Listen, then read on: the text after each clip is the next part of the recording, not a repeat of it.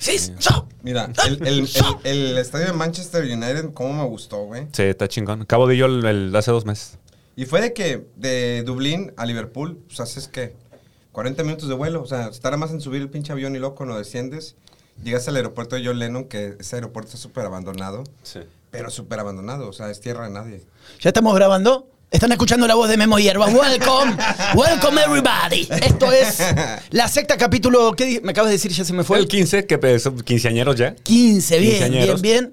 Eh, Hoy con nuestro amigo Memo Hierbas eh, acompañándonos en el estudio, grabando 10 AM.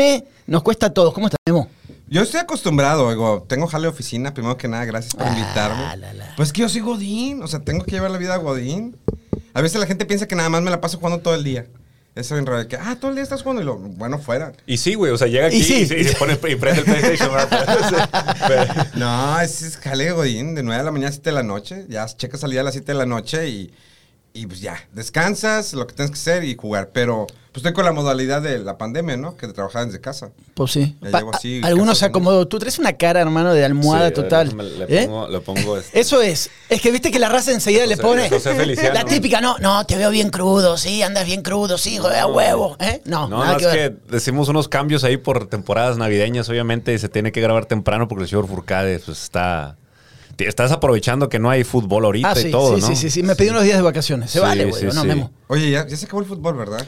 Se acabó. Hoy estamos. Esto se graba el lunes. Hoy en la noche juegan el partido de vuelta de la femenil, de las mujeres. No sé si Eh, te gusta el fútbol femenil. ¿Lo has visto alguna o sea, vez? la de Tigres, ¿no? Le Sí. dieron eh, una carta, ¿no? Por el golpe, pero también salta la gente de Tigres de que, ah, es que también las de las rayadas, mira, sacaron un clip del partido de Atlas, creo, Sí, ajá. donde están en plena, eh, están cerca de la portería y es un tiro eh, a, a- a balón parado y la chava levanta, una rayadas levanta la mano y le pega una- a su contrincante.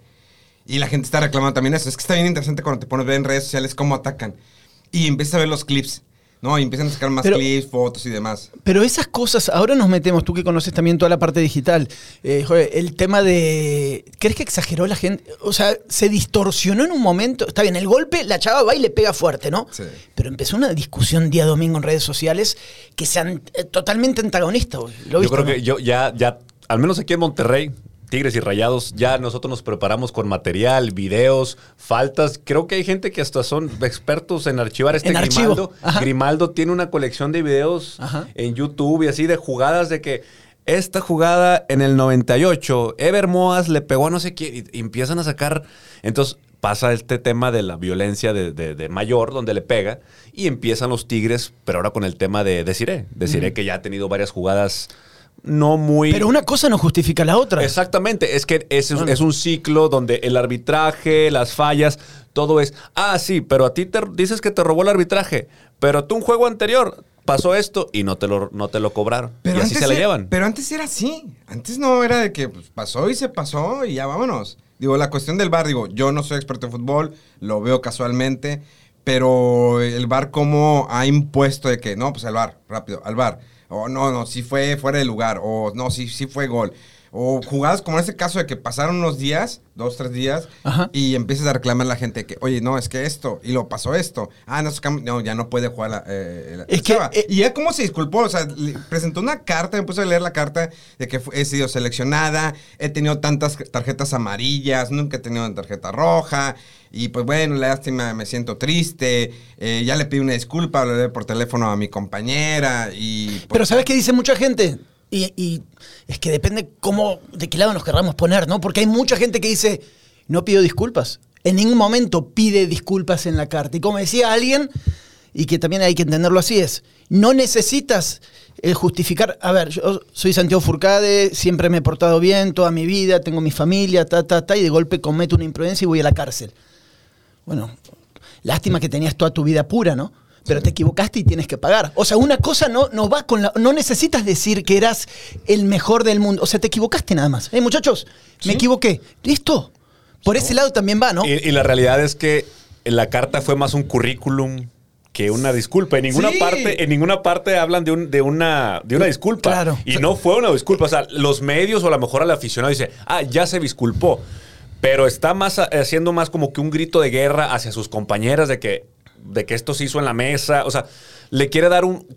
un punto de vista como que más sombrío, así oscuro, como que hubo una intención, pero completamente se, se entiende de que fue a dar un golpe artero. O sea, no fue que fue una jugada a la que llegó a destiempo y le dio una plancha y tronó a la morra, como ya tiene una jugada anterior, porque esa es, la cosa. Se va la gente.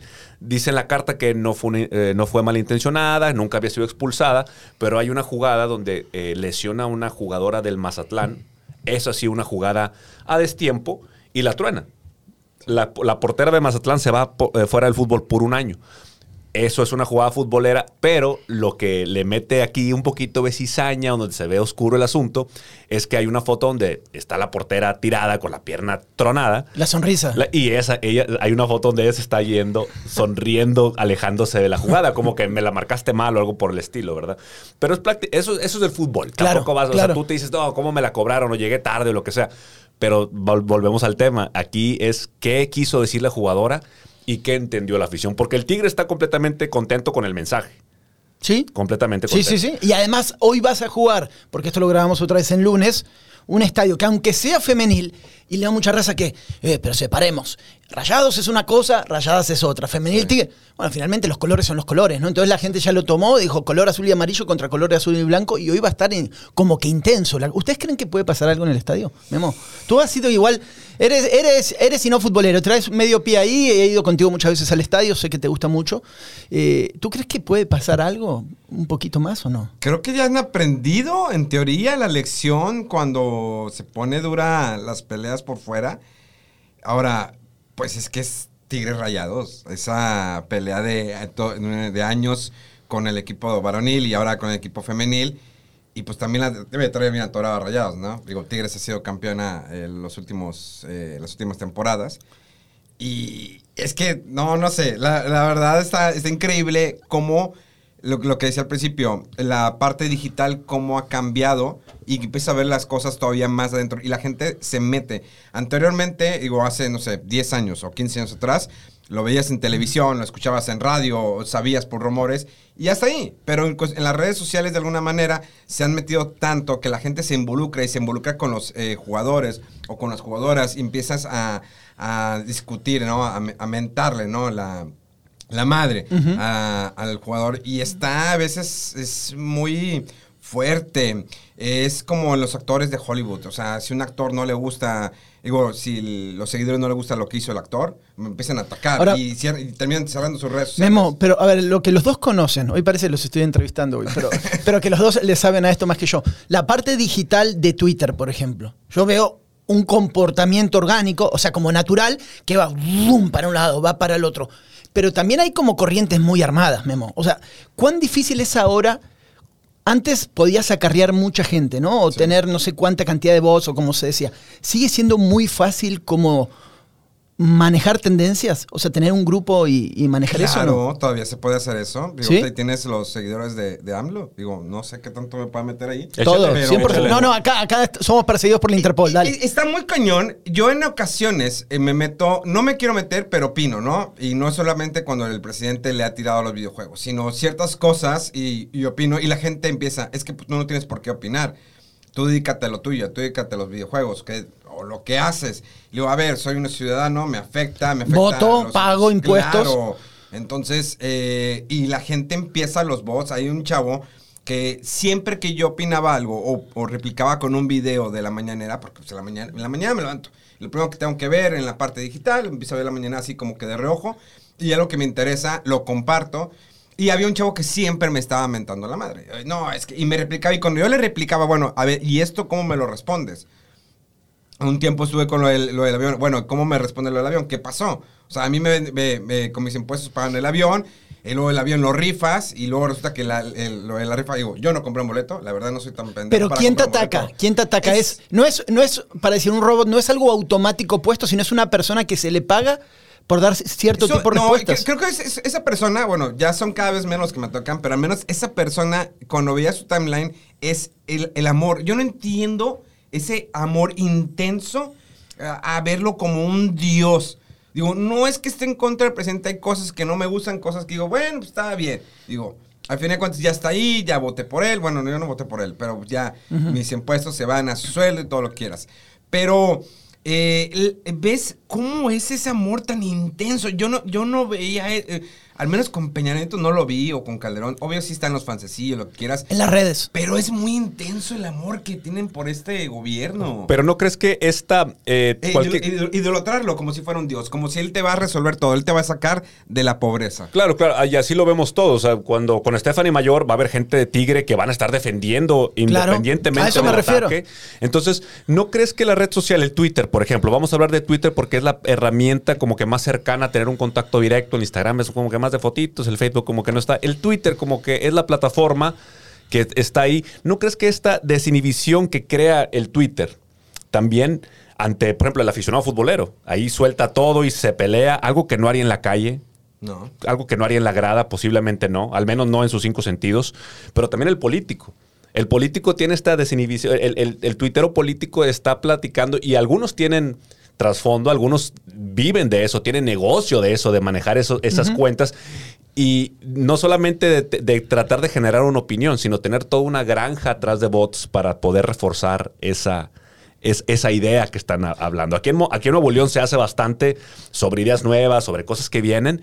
Y, por ejemplo, y, y el golpeteo ya no es hacia figuras de acomodadas, ya no es gente verificada o gente que tiene palabra a la hora de hablar de política. Ya si tú, no sé, un post de Samuel, ¿verdad? Y alguien lo critica. Ahora te, ah, no, ahora te doy mis ejemplos. Ahora- ahí tengo No, pero un ahora- millón, es que ahora, pero- te pega, ahora te pegan usuarios que parecen usuarios eh, comunes, donde te pegan tres o cuatro y ¿qué hacen? Censuran. O sea, de cierta forma, la persona que dice, oye, güey, me quise meter a hablar de este tema y ahora tengo tres güeyes que me la, me la están mentando, pues mejor, oye, me hago para atrás. Y, y esa es ahora creo si que la eres nueva- una persona normal, te echas para atrás. Si estás acostumbrado, dices, sí. ah, ¿qué, qué Mira, pedo con- ahí te va dos, do- dos cosas. Hay, hay una que fíjate, en la- eh, ayer estaba viendo eh, que hay un- una persona que no tiene cuenta verificada y le está tirando al periodista Carlos Moya. Ok. Sí, Carlos Moya. El de, el, de, el, que- el de Nuevo León. Creo que sí. Sí, Moya, ¿no? Eh, Porque subió unos TikTok donde está hablando sobre el nuevo aeropuerto eh, Felipe Ángeles. Y es Ah, no, de es que, otro, es ah, sí, el aeropuerto, el estacionamiento. eh, miren, aquí van a llegar las maletas. Y está muy cañón porque ahí tienes, ahí están muy encontrados los, los comentarios. Gente que, por favor, sí es cierto, qué bueno que tú estás apoyando. Pero qué es lo que pasa con un periodista está hablando muy bien. Claro. Una cosa es que tú estés comentando. Ya estás en la nómina, te dicen. Te- tú estás comentando que, ah, sus- sacó esto el presidente, mencionó, miren, fíjate, esto así va la construcción. Pero cuando empiezas a decirles, miren el estacionamiento, tiene cuatro mil y va a haber eh, no- no- nueve millones de, de pasajeros que van a pasar, pues es que ya estás pagado. Claro. Eh, ahora, y le voy al otro ejemplo. Eh, cuando, por ejemplo, la esposa del, del gobernador eh, se le ocurrió mm, vestirse. También a veces cómo se cambia, ¿no? La idea. Se, se puso de cenicienta, sale en el palacio. Ah, sí. Y la gente empieza Aquí en a Nuevo León, en Nuevo ¿cómo- León. ¿Cómo? cómo, eh, ¿Por qué va así vestida? Está ridículo. A ver, yo sí me puse así como que analizar. A ver, vamos a ver. ¿Qué está pasando? Ah, es que ella se vistió para disfrazarse de Halloween para ir con los pequeños. De hecho, a Mauricio Castillo, que está eh, en Ciudad de México en un programa, él comentó de que no, están ridiculizando. Y yo le dije, mira, lo que pasa es que ella se disfrazó para una fiesta de Halloween. De dif- no era por defenderla, sino que yo me puse como que a indagar por qué estaba disfrazada antes de empezar a atacar. Un contexto, Sí, realmente. entonces sí. él me dijo, ah, cabrón. Oye, este, una disculpa, no, no, no lo he visto de esa manera, no había visto la información. Está bien raro que alguien se disculpara como él. Y yo le dije, la verdad, yo, yo soy seguidor de tu trabajo de hace años atrás, pero es- esto es lo que realmente sucedió. Y él se disculpó, y se me hizo bien raro. es que, mira, ahora te voy a dar lo que me pasa constantemente. Yo soy muy crítico al gobierno, ¿no? Y al anterior, y al anterior, y siempre ha sido tú, Memo, con- conoces en la parte periodística muchos años. Y tengo ya desde hace tiempo que dije, voy a empezar, como no tengo ahora la posibilidad de la columna política, ah, voy a empezar en otro lugar, después le cuento dónde voy a... Ok. voy a- Ah, caray. Ahí está. ¿Vas a hacer también tu propia red social como este Donald Trump? No, que fue un no, no, parteaguas no, sin no, no, querer. no. Hacemos un desmadre En, después. en Estados Unidos, Donald Trump fue un parteaguas en la cuestión de cómo eh, masivamente podías mover a, a la gente y atacar de cierta manera. Al final lo sacaron de las redes sociales y ¿qué va a ser? Una nueva red social que hace como una semana intenté, no funcionaba porque te das de alta en esa red social y lo bajaron. ¿Sabes qué? Si atacas, pum, para atrás. Y aquí se han tardado, pero poco a poco. Por ejemplo, esta eh, señorita, la señorita Christmas, Patti Navidad, eh, pues le fregaron sus redes sociales por estar en chinga de que es que la vacuna no, es que los marcianos, esos nos van a Es que mira, a ver, yo- y pum, le toman sus redes sociales, pero no- ojalá lo hicieran con más, más, con más gente. Es que finalmente Twitter está igual de politizado. Es porque a, a Trump se chingaron su Twitter una vez que dejó de ser presidente. Ah, no soy más presidente. Ah, no, ahora sí. Sí. Opino diferente. No, ya tu Twitter te lo bajamos, ¿te acuerdas, no? Sí, y está, y con y cosas. confundido también Trump, porque él cree que va a seguir siendo esa tendencia que tenía sobre el, el- el libertad de palabra, el free speech, ¿no? Que mueve él mucho, pues se le deja de importar cuando te brincas a otra red social. Fue muy parecido a lo que pasó con Howard Stern con la, con la ra- radio satelital. Howard Stern era un monstruo en Estados Unidos Claro. con un programa, ustedes lo conocen, encueraba viejas, hacía de mil cosas, pero muy controversial y todo en radio. Entonces la gente tenía que imaginarse todo y el vato vendía bien. El vato genera la revolución para brincarse a la radio satelital con Sirius, con XM, pero para un sistema apagado. Entonces imagínate, no es lo mismo que la gente suba a su carro, prenda y te escuche y se quede ahí porque estás ahí gratis a cobrar sobre esto y fue por un tiempo, estuvo dando batalla en la radio satelital, pero la radio satelital prácticamente está muerta. O sea, ya, ya no, No, tiene eso- futuro. Y sabes qué, nada más quiero cerrar esta idea para que le expliquen eh, y yo terminar de entender. Yo pongo un tweet, generalmente uno o dos a la semana, sobre que Nuevo León está violento, que tengo miedo, que pasan ciertas cosas y pongo estadísticas. Ayer puse una estadística de contaminación, que estaba de la chingada, estaba todo naranja, rojo, no podías ir a andar en bici, y puse otro de la violencia y más tarde voy a poner que hay 20 muertos en 72 horas, o sea, cosas así. Pero fíjate que está bien raro eso. El gobernador dice que vamos bien. ¿Cómo replica de alguna manera No sé. y distrae a la gente? Digo, no tengo nada en contra del gobernador de Nuevo León. Pero eso es. Entonces, espera, espera, déjame cerrar esta. Entonces, pongo eso y leo varios mensajes, no la mayoría que me ponen cómo se ve que no estás en la nómina, cómo se ve que te fue mal en las elecciones, cómo se fue, cómo se ve que Adrián de la Garza. Y yo empiezo a ver, quiero ver qué tipos de cuentas. Hermano, le digo, o dedícate al deporte. ¿Y dónde vives? Yo vivo aquí, yo voy con mi hijo a la escuela, ¿no? O sea, yo ando en bicicleta y respiro contaminación. ¿O tú crees que nada más por dedicarte al fútbol no puedes hablar de otra cosa? A eso te va orillando Twitter, que si no estás acostumbrado y tienes la piel gruesa como nosotros en esto, hay muchos que dicen, no, güey, no vuelvo a escribir de contaminación porque me escriben 20 personas. Esas cuentas, Memo, ¿cómo, ¿cómo se trabaja en eso? O sea, es una persona que tiene 20 usuarios y escribe diferente en cada cuenta, le paga mil pesos a mil a 500 personas que escriben. ¿Cómo, cómo se maneja eso? güey? ¿O es automatizado? Ahí, ¿Cómo, ahí cómo están es? los automatizados y están los- la gente que está en una nómina. Obvio que sí. Porque si tú te pones a ver muchos perfiles, hay perfiles que no tienen fotos, hay perfiles que solamente están dando retweet o perfiles que so- simplemente están escribiendo lo mismo que los demás. Es un ataque de bots. Claro que se da, eso también se da en TikTok, se da en cualquier red social. Es, digo, es automatizado eso y es invirtiendo lana. Y está también la gente acarreada y está la gente la que te decía que idolatra, que esa lo hace por amor al arte. O sea, que por amor a la persona. Y ahí están siempre fieles hasta el final. Y esos son los peores. Porque no les puedes cambiar la idea. O sea, tienen una perfección. Es lo que digo. Nadie es perfecto en este mundo. Claro. Sí. Si existe un Dios, solamente Él. Y creo que no. La verdad también le falla. Después nos Pero- metemos en eso, dale. este, pero eh, es, es ¿cómo ven que es una perfección una persona? No, es que no ha hecho absolutamente malo.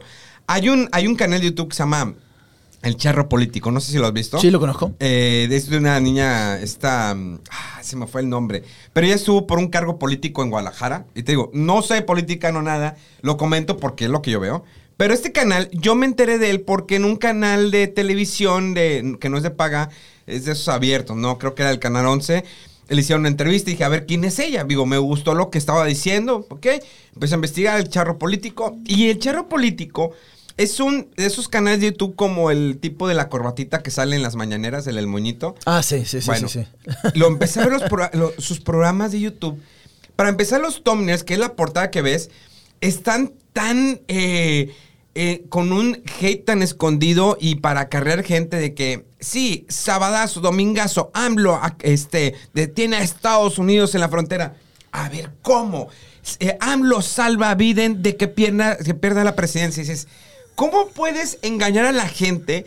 Si tú te dices que eres periodista o, que te gusta la política o que quieres un mejor país, ¿cómo puedes venderle a la gente eh, con esa idea, con ese tipo de información tan... eh, una información de... No, tú dices cómo. Horrible. cómo- o sea, Es muy burdo, ¿eh? es muy burdo. ¿Por pero qué sí, engañar a la gente con algo así? pero para sí a la gente. Pienso que es que me está persiguiendo La seguridad, la, la- seguridad del edificio. Por eso me frené, perdón. Es que me metí sin café. Me están persiguiendo en serio por el edificio. Pero sigamos con. Eh, eh, o sea, yo, es- es- vean, el, eh, vean el canal de YouTube de Charro Político. O sea, solamente vean los thumbnails y ves cómo trata de cargar a la gente. Y luego ve los comentarios de que eres un amor, estás preciosa. Fíjate, nada que ver. Estás preciosa, yo estoy contigo. No ganaste porque lo- los de la derecha hicieron esto. Eh, este rollo de la izquierda y la derecha. Por eso, pero es la misma dinámica, Memo. Es Es la la, mi- sí, misma sí. dinámica del fútbol. O sea, están tra- estamos trabajando. Porque a Pero todos ¿por qué nos la gente cae en esa manera? O sea, no, es, es gente que se ciega totalmente, es como un caballo, ¿no? El caballo siempre camina hacia enfrente. ¿Por qué? Porque no puede ver a los lados. Bueno, porque avanzas mucho más sobre lo irracional que sobre lo racional. O sea, casi no se está o sea, pensando. lo vas esto es- hablando y no importa. Voy por un lado o por el otro. Y aparte estás buscando un diferenciador, viejo. Esa gente está buscando un diferenciador. Si se ponen a hablar de, de- de fútbol, aquí tú lo sabes, Santiago Sí. lo sabes en todo, o sea, fútbol, política, lo que sea. Si te pones a hablar de objetividad y ese tipo de cosas, ya hay 100, 200 voces que hacen lo mismo que tú. Entonces están buscando, pues quizás para ti se te haga bajo porque están vendiendo de cierta forma su integridad eh, como periodista, como Aparte, comentarista. Los errores de ortografía están cañones. Sí, a ti te vuelve loco los A errores. mí, me, a mí me vuelve, o sea, es, es que como, eh, ¿cómo me quieres tú vender una idea a mí cuando tú escribes, pones cuatro eh, puntos suspensivos? A ver, son tres, o ¿por qué no cierras, eh, abres el signo de interrogación? ¿Por qué no pones acentos? Me dice, no, es que son otros tiempos, ya no importa, ya no importa, ya no importa la escuela. Digo, hay streamers que ganan millones de pesos al mes y pues ya no estudiaron. Y la, y la demás gente va con la idea de que, pues ya no tengo que estudiar, solamente me, me siento a streamear, Está buena enseño esa. chichi. Y ya, ese es mi rollo y ya estoy sacando la lana. Eh, los gay. Un día hay que. Estas gamers. o sea, ¿qué pedo? ¿Eh? Nada más por estas. eh, las monedas. ¿Cómo es lo que te dan en Face para que la gente va poniendo? En Facebook son estrellas, en, en, en Twitch son los beats. O sea, desde que un amor. O sea, dan. Streamean. Yo no sé cuán bien juegan, güey. Pero traen el escote arriba de la cámara, güey. O sea, Sí, directamente. claro. O sea, eso es. no, güey. no, ¿Eh? no te vayas lejos. Me ha tocado ver canales en Twitch donde. Y estaba bien raro de fútbol, política y de para acá. El de la Twitch oreja. hay- eh, tú sabes que siempre ha existido la piratería de alguna, de alguna manera, ¿no? Hay sitios que te ponen series y tú estás viendo. Hay streamers que veo que le cobran al usuario. Por ver un capítulo de tal anime, no sé, digamos, Dragon Ball. Vamos a ver el nuevo capítulo de Dragon Ball, pero si llegamos a la meta de 50 dólares el día de hoy. Entonces la gente dice, porque la chava está escotada, voy a dar la lana y llegamos a la 50. Ya vamos a ver el nuevo capítulo. Ya vamos a verlo. ¿Quieren ver otro capítulo? Vamos a llegar a la siguiente meta. Y le mueve la rayita para que. Y la gente, digo, a ver, ¿cómo, chavos? Por eso es lo mismo que la política. Pero Es, si tú trabaja puedes sobre lo verlo mismo. en una plataforma, ¿por qué tengo que pagar por ver algo que yo lo puedo totalmente? Pero es que no tengo la chava que va a estar sentada viéndole el anime ahí. Por que eso. no la puedo tocar, nada más la estoy viendo. Bueno, entonces, la política, el fútbol y las chichis o el sexo o hombre o mujer, porque después no me digan que, ay, estoy eh, cosificando a la mujer. Es lo que estamos viendo, ¿no? Es lo que estamos Es lo que viendo. estamos viendo ahí. Entonces trabajamos sobre lo mismo, irracional. O sea, no pensamos, hermano. Ahora, vamos ahí. Twitter es una red social que es demasiado libre. O sea, a pesar de que en Estados Unidos sí está muy penada, de cierta manera, y aquí como que empiezan. Pero es una red social donde tú puedes ver pornografía libre. Sí. Libre, totalmente. Bueno, hace 15 años para ver pornografía tenías que pagar, ¿no? O sea, en internet. te- O sea, eh, cuando empezó el internet aquí en, en México, bueno, al menos en Monterrey cuando me tocó, lo primero que hicimos fue buscar porno. Lo siento, te- estaba- tenía 18 años cuando yo el internet. No, no, pero eso es normal. Eso es normal, ¿eh? En todos lados. Y luego después vino de, de paga y ahorita es libre. Pero ¿qué es lo que pasa con Twitter? Donde una chava puede subir explícitamente, me estoy tocando, me estoy masturbando, lo que quieras. Y pues si quieres ver más, paga por DM. Ahí está, por DM. Después, ¿qué es lo que pasa? Pues sale el OnlyFans y todas estas plataformas donde les dan la libertad de subir lo que quieran. Pero Twitter es muy libre. O sea, tú te puedes topar con un vato. Me pasó alguna vez con, Sí, pa- Are- pasa, Are- pasa, con pasa. Areli Telles, fíjate, con Are- Areli Telles que trabajaba en, en multimedios, que ella me dijo, oye, ¿cómo le hago para que... Es que hay personas que me mandan videos que están masturbando viendo a mí. Entonces me enseñaba, y era un vato que se está masturbando literalmente, se graba el video, y está viendo la tele, está viendo el eh, multimedios, y está masturbando el vato. Ma- dice, Oye, dura seis minutos y, lo- y los seis minutos lo viste, pues por, por motivo. no, no, bueno, este, no, no, no, especialmente los dos minutos. Con 30 dije, no mames, o sea, po- pobre morra, o sea, que te están atacando Sí, de sí, esa sí. manera, está muy cañón. Y eso que el Twitter te da una limitación de 2.30, 2 minutos 20 2.20, segundos, sí, 2.20. 2.20. Eh, pero, pues está libre, o sea, cualquiera puede hacer todo. Entonces, Sí. no, no hay un filtro. Y está muy cañón, eso no se va a terminar, por eso es una- la red más tóxica de todas, el Twitter. Y tiene, tiene estas incoherencias, Santi, perdón. Dale, estas dale. incoherencias, por ejemplo, a veces cuando tú pones la palabra este, no griten puto. ¿verdad? Y ese tweet te toman la cuenta o te la cancelan. Pero hay, cu- es lo, mes- es lo mismo. pero hay cuentas que están manejando pedofilia, realmente pedofilia explícita, que yo les, les invito a nunca buscar. Hay ciertas palabras y hashtag. Ni lo digas. Ni sí, lo no, digas, no lo voy a decir, no lo voy a esparcir más. De hecho, hace unos años un amigo se topó con una cuenta y empezó, eh, cancélala esta cuenta. Y le digo, oye, güey, tranqui, tú subes fotos de tus niños a Twitter, güey. No hagas eso, güey. No, claro, O sea, güey. no, no te metas a. No vas a acabar tú con este problema por más. Y yo, la verdad, cuando, cuando lo dijo, de que, oiga, vamos a, a mencionar esta cuenta para que la bloqueen, la chinga para que la tiren, pues le di clic, vi cinco segundos y te lo juro que hasta ahorita. Y eso fue hace unos ocho años, güey. Todavía me da escalofríos pensar en eso, como padre de familia, lo que sea. Y dices tú, ¿cómo puede ser Twitter que permita todas estas cosas, güey? Y tú no, y, y enojado con Trump o porque la gente dice algo racista o una palabra que no era, o homof- homofobia, lo que sea, güey. Entiendo que todas estas cosas son. Es que los problemas. extremos igual funcionan para todo. Estamos en algo Sí. muy sensible como es la pedofilia, pero te puedes ir a la política, que la política en temas extremos es una persona que pone una bomba y mata a 100 personas. O sea, todos son cosas extremas donde son muy difíciles de, de regular. Es que no hay manera, siempre hay un truco, ¿no? Siempre hay un truco te- tecnológico para que el algoritmo no te lea de la manera, o Facebook, al más pendejo, o sea, como te, a- la vez que yo puse, llega Suazo, el monstruo sudamericano, todavía tengo flag y todavía tengo penal a mi, eh, o sea, mi monetización porque puse monstruo y me pusieron eh, el racismo, no sé cuánto, y, Facebook y para está, abajo. muy, está muy especial porque hay, hay gente que tengo en su Facebook personal y dijo, es que le dije a mi, a mi, a mi hermano que es, una, es que es un marica, por eso. Digamos, en esos tiempos decirle a una persona marica abiertamente, pues no, ya no es bien visto. Hace 10 años, ah, eres No, un no, marica, no, no, no. eres un marica, eres una puta. No había, no había falla. Pero ahorita está... No, No es políticamente correcto. es pero lo estás haciendo en tu Facebook personal a tu hermano. Pero pues obvio que eh, Facebook no va a decir, ah, a ver, déjame checar, ¿es el hermano de ella? Entonces no, no, vámonos, esto es parejo. Sí, Facebook está tratando de. Está insoportable. Sí, Pero está tú- insoportable. Ah, ah, pero sí, no. de alguna manera ayuda a reglamentar que exista un orden. Porque ya estamos. Se, se han normalizado muchas cosas. No estoy de acuerdo. A- aparte de las malas palabras. No estoy de es- acuerdo. ¿Sabes por qué? No, ¿Lo dijiste tú el otro día o pero, qué? pero es que te lo voy a poner fácil. No, el acceso a lo- de los niños. No, no, es que pero- no, no no, hay- no, no, ya no hay espérame, espérame, eso es otra cosa. Lo que yo siento que Facebook hace, ya estamos hablando del nivel que tiene Claro. Zuckerberg, ¿no? Así ¿Cómo se llama? Meta, ¿no? Ahora, bueno, por Meta. eso, lo que tú quieras es que ellos orientan el discurso. Habla de esto, de esto no. De esto sí, de esto no. Y quieras o no, de las 10.000 palabras que están eh, prohibidas ya te van diciendo por dónde. ¿Por qué no puedo decir monstruo tal? ¿Por qué no puedo decir No, otra cosa? está bien, pero no puedes, ya no puedes referirle porque de alguna manera la- hay personas que exigen que hay, hay que respetar. O sea, ya no es lo mismo que digas ahorita, eres un marica. Y Facebook- Abiertamente. ok, y Facebook- Lo podrías decir abiertamente en redes sociales. Bueno. ¿Eres un marica?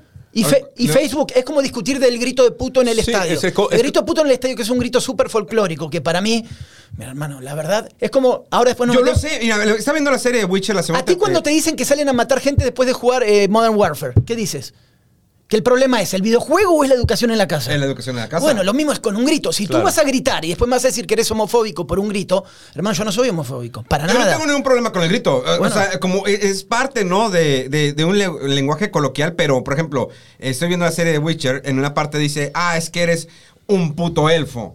Y dices, ah, cabrón. o sea, la traducción, me, me sorprendió que en Netflix pusieran la traducción, los subtítulos, eres Sí. un puto elfo. Ajá. ¿Sí? Eh, cuando el, creo que en inglés se dijo que eran assholes, o no me acuerdo qué palabra, dije, ah, cañón. Está raro que Netflix se la flete de esa manera. Sí, Pero es culero, ¿no? sí, pero eh. Sí. creo que la parte de que... Esa palabra sí la usan. o sea, no lo veías así. O sea, nosotros no lo, no lo vemos de esa manera o crecimos con cierta idea. No quiere decir, eh, es por ejemplo, eh, sí entiendo la parte de las, de las malas palabras, pero para nosotros era como que normal. Eres un marica, nada, me- eres un faggot, qué nena eres, eres bien puta, eres bien puto. Pero era Es- parte, pero ahorita se ha distorsionado. Por eso, pero esto que estamos haciendo yo ahora, estamos grabando, esto es en formato de audio. Sí.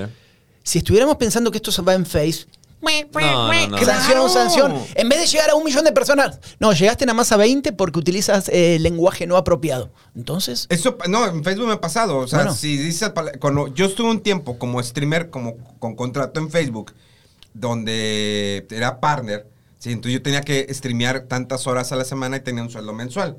Yo era de los más bajitos, el más bajito era de 1.500 dólares mensuales. O sea, y el más alto era de 15 mil dólares, que lo tenía un streamer de aquí en Monterrey. Creo que él te- tenía más. El Mariano, ¿quién será? No, Mariana está en Twitch. No. Eh, era una chica, creo que tenía, pagaban 18 mil dólares, 20 mil dólares mensualmente. Eh, pero si tú durante tu stream tú dices la palabra puto, te lo tomaban el, el- el- ese stream y vuelve a hacer esas tres horas que tenías que hacer. Pero es que, ¿cómo, cómo tú eh, proteges el discurso independiente o el discurso en general?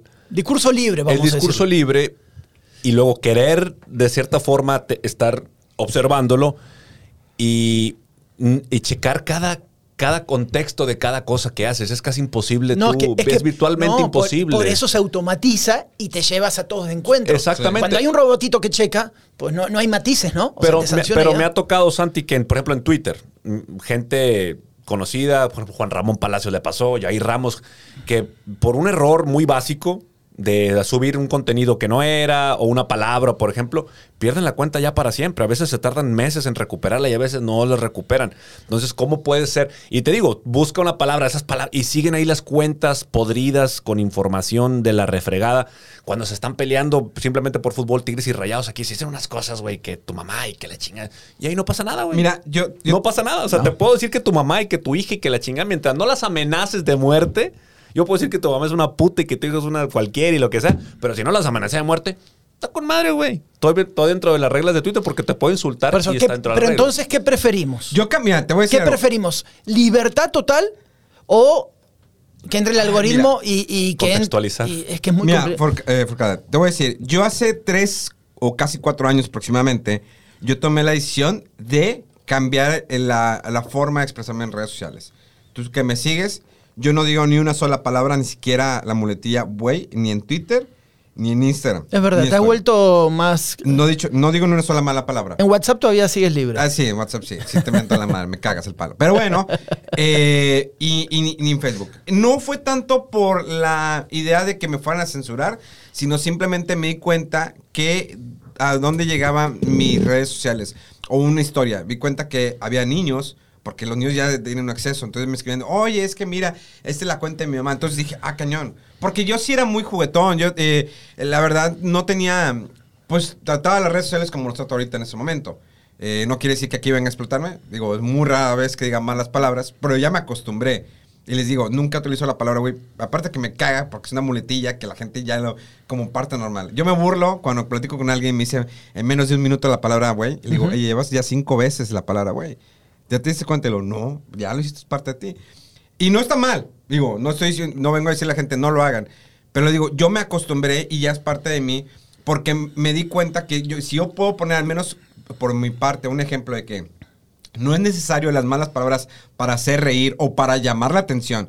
Como la famosa de que dicen, es que los comentarios sin malas palabras no, no, no, no pueden hacer reír a la gente. Claro que se puede. Hay comentarios muy buenos que no, en tanto en inglés como en español o cualquier otro idioma, que no necesitan decir malas palabras para hacerte reír o llamar la atención. Le digo, yo lo hago porque al menos quise yo poner mi ejemplo que no es necesario, no es necesario compartir un mensaje, compartir el, el estar diciendo que no, que verga y que güey. No, no es necesario. tú, que te dedicas a esto y tienes muchos años, pero lo que vemos en las redes Claro. es que buscas generalmente el impacto. Si soy de esta manera, voy a... Ah, la gente me va a compartir porque decir, ah, claro, se lo dijiste con huevos. Así era, así tenía que ser. Sí. Te animaste. Espérame. No, y a veces las malas palabras no se usan como una agresión. O sea, tú has visto mis tweets de repente Sí. de que haga- si no se está haciendo güey, póngase a escuchar la secta, por ejemplo. O sea, no, yo también he creado un personaje dentro de lo coloquial o dentro de lo populacho que es Twitter porque sé que es lo que funciona. Yo tampoco me puedo poner a... Y yo lo veo. O sea, si tú notas que tu target es algo, algo echado, por mi target, por ejemplo, es futbolero. Yo no puedo hablarles a ellos de que muchachos, vamos a hablar de que Celso Ortiz no cumplió con las características hoy requeridas por la... ca-". No funciona. Digo, oiga, Celso Ortiz hoy no se partió la madre. Sí, no, eso funciona, o sea, eso es un recurso que ya se usa, no sé si está bien o está mal, no sé cómo eh, categorizarlo, si es una, un recurso barato por tratar de tener una conexión con la, con la audiencia, pero yo lo que veo es que funciona, o sea, funciona y funciona. No, no sé si compararlo con eso que dices tú de los videos que sube el charro este de, de Char- YouTube, donde AMLO le está agarrando, AMLO y Joe Biden se meten al ring y se dan unos putos. pues no, o sea, no es el típico clickbait, pero sí es, pues es parte de, es una adaptación a tratar de tener un- una mejor conexión con tu público y eso es lo que buscan todos. Estábamos eh, platicando también de lo del Twitch la vez pasada, ahorita que platicabas. Ya hay producto hasta de estos micrófonos que son de, de- de orejas, ya lo has visto, ASMR. Y hay una morra metiéndole la lengua al oído Claro. y tiene cuatro mil personas la Eh, lo morra. vi el otro día, me ahí, lo, güey. me lo pusiste ahí en una historia. Am- Amorant, Amorant, que es una chava que la han eh, va- varias veces ve- vetado. Nada más déjame hacer un par- paréntesis rápido. Hace unos días cuando se murió Vicente Fernández, eh, la gente muy dolida y todo eso, pero no faltaba la gente que salió a brincar de que no, es que le agarró y que esto y, es, homof- y es homofóbico porque no le gusta. ¿Cómo no, hasta en un momento doloso, de cierta manera, pues no se respeta? Ahora bien, regresando a lo de esta chava Amorant, que sí, es a la misma- y no es la única. Hay muchas mujeres, y creo debe haber vatos, no los he visto, pero eh, la mayoría de las mujeres hacen el ASMR, están y generando miles y miles y miles de dólares. O sea, son personas, ella creo que Amorant es una de las que más genera, creo que dos o tres millones de pesos mensuales. Que es A, eh, eh, ¿cómo es? ASMR. ASMR. ¿Qué significa no eso? tengo la menor idea. ¿Pero qué es? ¿Exactamente? ¿Lo de la oreja o qué? Sí, sí, sí. O sea, ah, es- esos micrófonos es especiales. Tener esa experiencia que te relaja. Hay muchos que lo hacen, eh, hablarte bajito, hay unos que ya lo eh, Ah, hacen. Eh, o sea, hay unos que es para relajación, Sí. meditación, para dormir, pero Eh, esto se fue al punto. Como este, que te están cachondo. chupando la oreja. Sí, me, Sí, me enviaste sí. experiencia sensorial, dices tú, Es- ¿no? es Como más, sentir que está ahí. Esta chica eh, empezó a hacer unos streams eh, en Twitch, en esta plataforma. Tú tienes que poner una cate- categoría, ¿no? Es, es just chatting, el estar platicando, el just chatting o poner el juego, o es de eSports, o tal razón. Esta chava empezó a hacer una, eh, la bañera, ¿no? Poner una alberca donde está ella en una banana sentada, está en traje de baño. Tú pagabas y eh, dabas bits, te suscribías y ponías su nombre aquí. Y así se iba. Hubo- se fue tanto ese el impacto de lo que sea esta chava que le empezaron a replicar varias. Dijeron, y dijo Twitch, a ver, espérame, ¿qué está pasando? Empezó así como su y dijo, bueno, no, ¿saben qué? Les voy a sacar la categoría de eh, lo, lo del estar en la alberca. Y ahora es una, en una categoría... O sea, armó una categoría porque ella si no no tenía dónde meterse para que no la censuren. Sí, güey. a ella la, la, la, La metieron ahí. la banearon. Claro. Y, y después ya volvió, ella replicó cómo es posible que me censuren. Ok, ya te voy a dar tu categoría, que estás en tu alberquita, en, en la banana, tranquilamente ganando dinero. Y ahorita, hace poco le llamaron otra vez la atención porque ya lo estaba sexualizando. Está en la banana y está así haciendo otras cosas. Y es una morra que streamea 8 o 10 horas diarias. 8 o 10 horas, ahí está ¿Y pegada. cuánto gana una morra así, por ejemplo, Memo? Más menos. Amorant Eh, está arriba de los 3, 4 millones de pesos mensualmente. Su pinche. Fíjate, eh, el, eh, ASMR es Autonomous Sensory Meridian Response. ¿sí? Ahí Es, está. es respuesta eh, autónoma sensorial meridiana y supuestamente tiene un efecto no solamente eh, auditivo, sino que lo escuchas y tienes un, se- un- un sentimiento de cosquilleo que va bajando de la, de la cabeza hacia abajo del cuerpo. Epa, epa. Y eso, entonces imagínate cuando está hablando cachondo, pues cuando va bajando, pues... Sí, va bajando la cosquilla. abajo, ahí viene, ahí viene. Sí, sí, sí. Ahí va, ahí va, ahí va, la- ahí va para abajo. Háblale, háblale, háblale. Está muy curioso ese rollo. Y decíamos ahorita que no es que las mujeres se ponen escote, están cayendo toda la lana, el mundo. eh, está muy cañón. Porque dices, madre, se están haciendo ricas. Es que ellas están, des- des- des- ahí va, distorsionan la idea de que cuando uno empezaba a jugar videojuegos en Steam, era jugar videojuegos entretener de alguna manera, platicar, compartir lo que quieras y jugar. Y dicen, es que ellas están distorsionando, miren lo que están haciendo. Pero al final de cuentas, ella no tiene la culpa. Ellas están ofreciendo un producto, sea un escote, lo quieras. El, que sea- el que tiene la culpa es el usuario que le está viendo porque le está generando dinero, porque la está viendo. Es al que- final de cuentas, son, nosotros son los que consumimos. Es que Memo, Claro. ahí entra, y no me quiero ir a la pedofilia ni nada porque es un ejemplo muy gacho o otras cosas. Pero la cosa es que si está, está mal o está bien lo que es hacen. que por eso es oferta-demanda. Sí. En un mundo totalmente libre, sin reglas, güey, está muy cabrón. Porque realmente el ser humano, güey, somos una mierda. O sea, tenemos de todo. Nos mata, tenemos Sí, todo. sí, todo sí. lo peor el ser humano lo tiene. Entonces hay gente buena y gente mala, ¿no? Gente enferma y gente que no está enferma. Si tú abres todo el menú de opciones, claro que hay gente que va a consumir todo tipo de cosas bizarras. Claro. Ese es el tema. ¿Está bien o está mal? Pues No, depende por- de la cultura, güey. Pero ¿por qué ¿no? está mal? O sea, una muchacha que ha trabajado en su cuerpo. O sea, esa gente. No hablo de, de- de delitos como los otros, Porque ¿no? antes Estamos era hablando de normal- esto. Antes estaba mal, ¿no? El que es la tebolera, ¿no? La prostituta. Pero dices, no, es un trabajo, es respetable. ¿A qué respetable? Claro. Sí, lo está haciendo. Digo, al final de cuentas, eh, pues como cualquiera. Yo, ella le tocó ser tebolera porque quería ser tebolera. O la misma necesidad la llevó a ser tebolera. Tal vez no tenía los estudios. Antes era prioridad tener una carrera, ¿no? Tener. Sí. Bueno, antes era que, no, con que tengas primaria y luego lesión, ¿no? Con que tengas secundaria. Yo te lo con que cambio. tengas prepa. Agregarle nada más el- el- la cuestión del acceso. A ver, ¿va a haber prostitución en la ciudad? Que haya prostitución, ahí te- te metes adentro del lugar y consumes, si quieres, eh, prostitución para hombres y mujeres. Sí, no sí. quiero que ir con mi hijo en el auto y ver mujeres desnudas por la calle, hombres. Eso es lo que yo pediría, ¿no? Sí, porque- Y en realidad sería lo mismo. No quiero que mi hijo esté dando vueltas y que se tope con la cosa. Que entres a un lugar muy específico y que haya lo que tenga que haber, güey. Pero en el Twitch ¿No? ya está eso, Santiago. Pero el Twitch es, es En el Twitch ya está ese, o sea, esas pla- la plataforma ya tiene ese contenido y te le puede poner 18 plus y lo que tú quieras. El morro le va a poner lo que te platicábamos tú y yo. Pues es lo que pasa tú en puedes tener tú puedes tener los filtros del iPad y del YouTube y que YouTube Kids y todas estas cosas. Los huercos encuentran alrededor manera de entrar. la manera de buscar y encontrar ese contenido. Si no hablen, abren YouTube por el Safari y si no te bajan Chrome y lo bajan, abren por allá. O sea, los niños encuentran la forma porque le saben. Mi niña de los dos años ya anda cambiando redes de Wi-Fi y la chingada en el iPad. Entonces, a lo que yo me quería regresar en el tema del body shaming que había esto por estas chavas, de que si es bueno o es malo.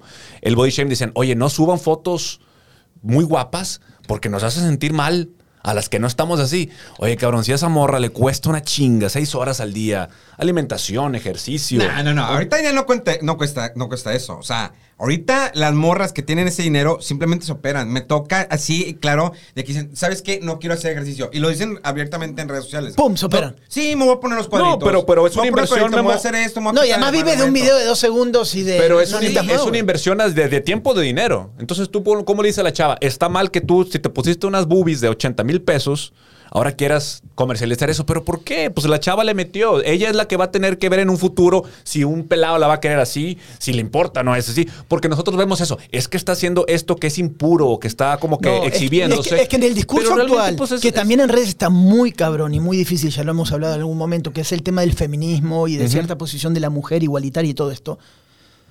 Quienes discuten esto se van contra, a ver, contra mujeres que dicen, si yo quiero mostrar, Claro. güey, es mi manera de, de comercializar. Claro, y es libre, tú, sí. tú, mujer, no me vas a decir a mi mujer que soy menos mujer por esto, simplemente quiero comercializar. Es como el hombre con el hombre. Eso también se distorsionó, güey. Es O sea, que- ¿Por qué tú me vienes a decir qué, qué tengo que hacer con mi Sí, cuerpo? porque quieres abaratar, o sea, por- o sea, ¿Eh? la- y la- el feminista dice, pues estás abaratando la imagen de la mujer. Claro. Y la mujer tiene voz propia. Pues sí, güey, pero esta es mi voz y tú no me vas a decir ¿Qué decir? voy a decir. ¿Qué decir? Sí. Nadie te está obligando a, a Aquí, hay- aquí hay dos cosas. Una, es el, que, como lo dije antes, el que tiene la culpa es el que lo consume. Así de fácil. Tú lo estás consumiendo, tú lo compartes, tú Claro. das dinero, lo estás haciendo crecer. Y el otro dos, hace, sí, hace, digamos, 10, 12 años, el hecho de que siempre estaba la mujer buenota, ¿no? Por decirlo así, es la que estaba en la portada, ¿no? En, la revista, en la, en, en la tal tienda. Pero qué bueno, y de alguna manera que ha cambiado eso, que ya no ves la misma chica, la modelo de la que tiene las grandes curvas, sino que ahora ves totalmente diferente. Al menos he vis- he visto mucha publicidad en Estados Unidos, en panorámicos. Más nor- donde- sí. Sí, que ves normal, ves la chica y dices, esa es la normal. Es más, Y- quita y- la palabra normal, más estándar, porque después más dices, estándar, ¿Y sí. qué normal? Sí, ¿Y- sí, bueno. ¿Normal para ti Sí. o normal para él? O sea, Eh, estándar. eh, claro. Porque normalmente siempre veías a las chicas de- en las revistas y son diosas, ¿no? Y las mujeres, de alguna manera, dicen, ¿cómo voy a llegar así? ¿Qué me tengo que hacer? ¿Matar? ¿Hacerme la cirugía? Y el problema en, en el matrimonio, y que, oh, es que me quiero hacer la liposucción, es que no puedo hacer esto. Pero ya lo ves como que más esta- es- estandarizado la publicidad que no solamente en la ropa está hecha para esta persona, sino también para esta y también para esta. En, en la parte, sí, de publicidad corporativa, está como más estandarizado Sí. esto para ser políticamente correcto y ya no herir susceptibilidades. Pero en las redes es donde está libre todavía, por eso vemos.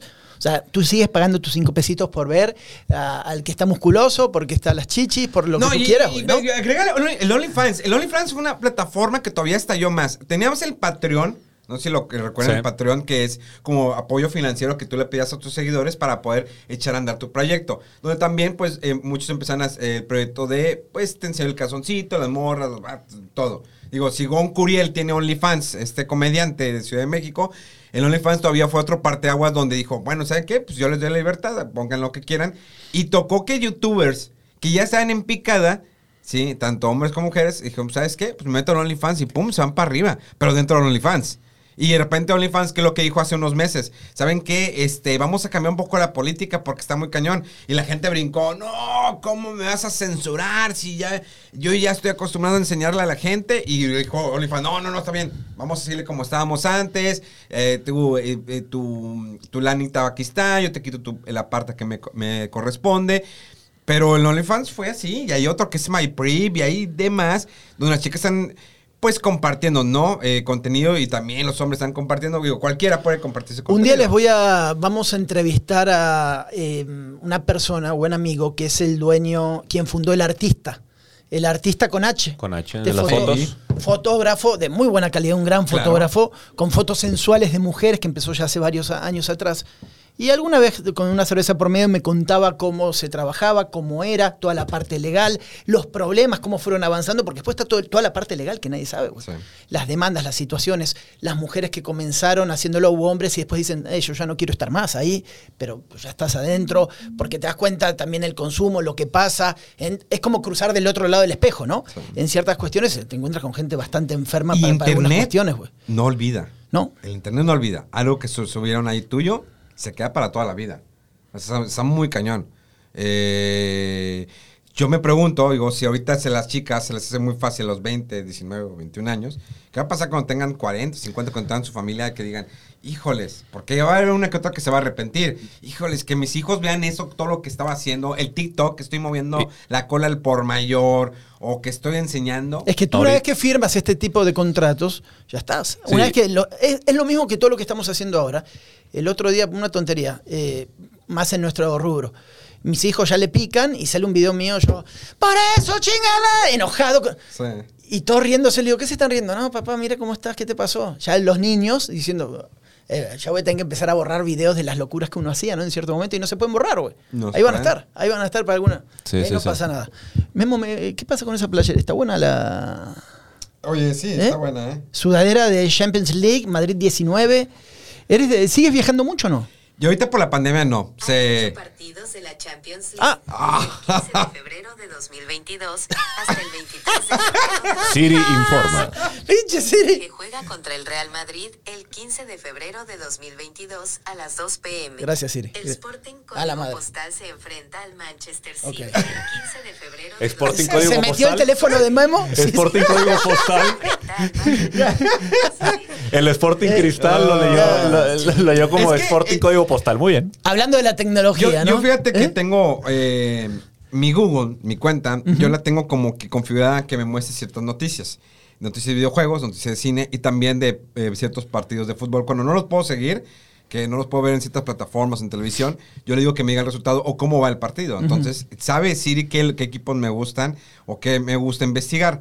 Eh, les digo, yo no soy muy futbolero. Me pasó en un viaje en Dublín. El 2019 fue el, el año que más viajé. Me tocó Dublín, dos veces Japón. eh, fui a China.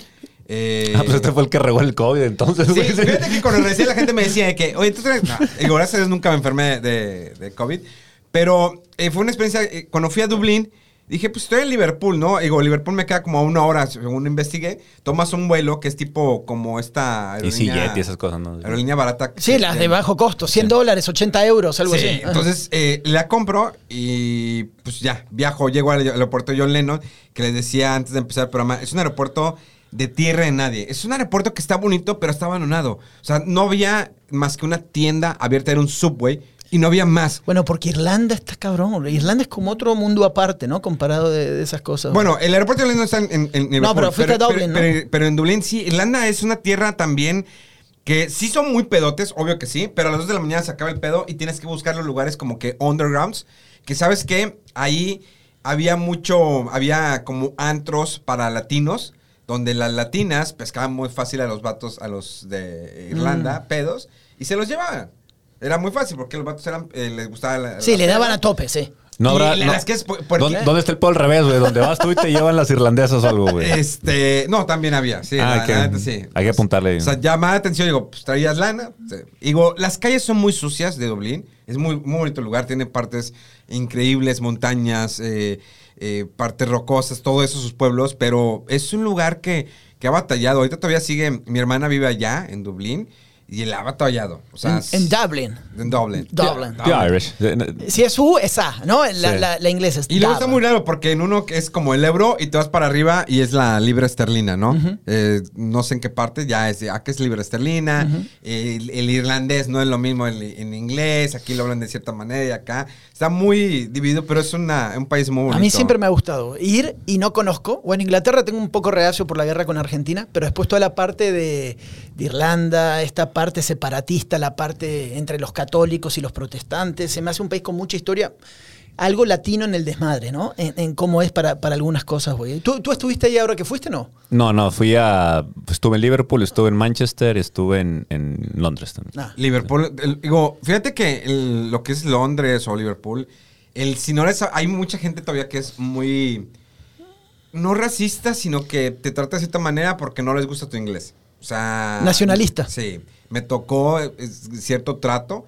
Iba con un amigo que es moreno, no es por hacerlo de menos, no es un gran amigo que me acompañó. Él no sabía hablar muy bien el inglés y la verdad sí le hacían el feo. De hecho, cuando regresamos de Liverpool a Dublín, no lo querían dejar entrar y dicen, ¿por qué, qué vienes tú aquí? Y le digo, no, es que yo había llegado aquí a Dublín, solamente fui a Liverpool. ¿Y con, por cuántos días vienes? Ah, vengo, vengo por cinco días. Ah, cinco días. Te voy a poner tu Cinco por días. cinco días. Y dije, nada más a él.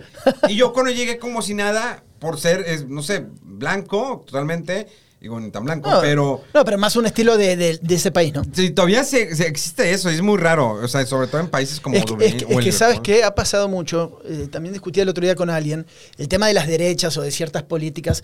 Europa recibió tantos migrantes. Inglaterra, Reino Unido, tantos migrantes que la gente se volvió muy xenófoba, muy nacionalista. El discurso de Trump, el anti-Brexit, esta, eh, no, el Brexit, esto de separarnos de la comunidad europea.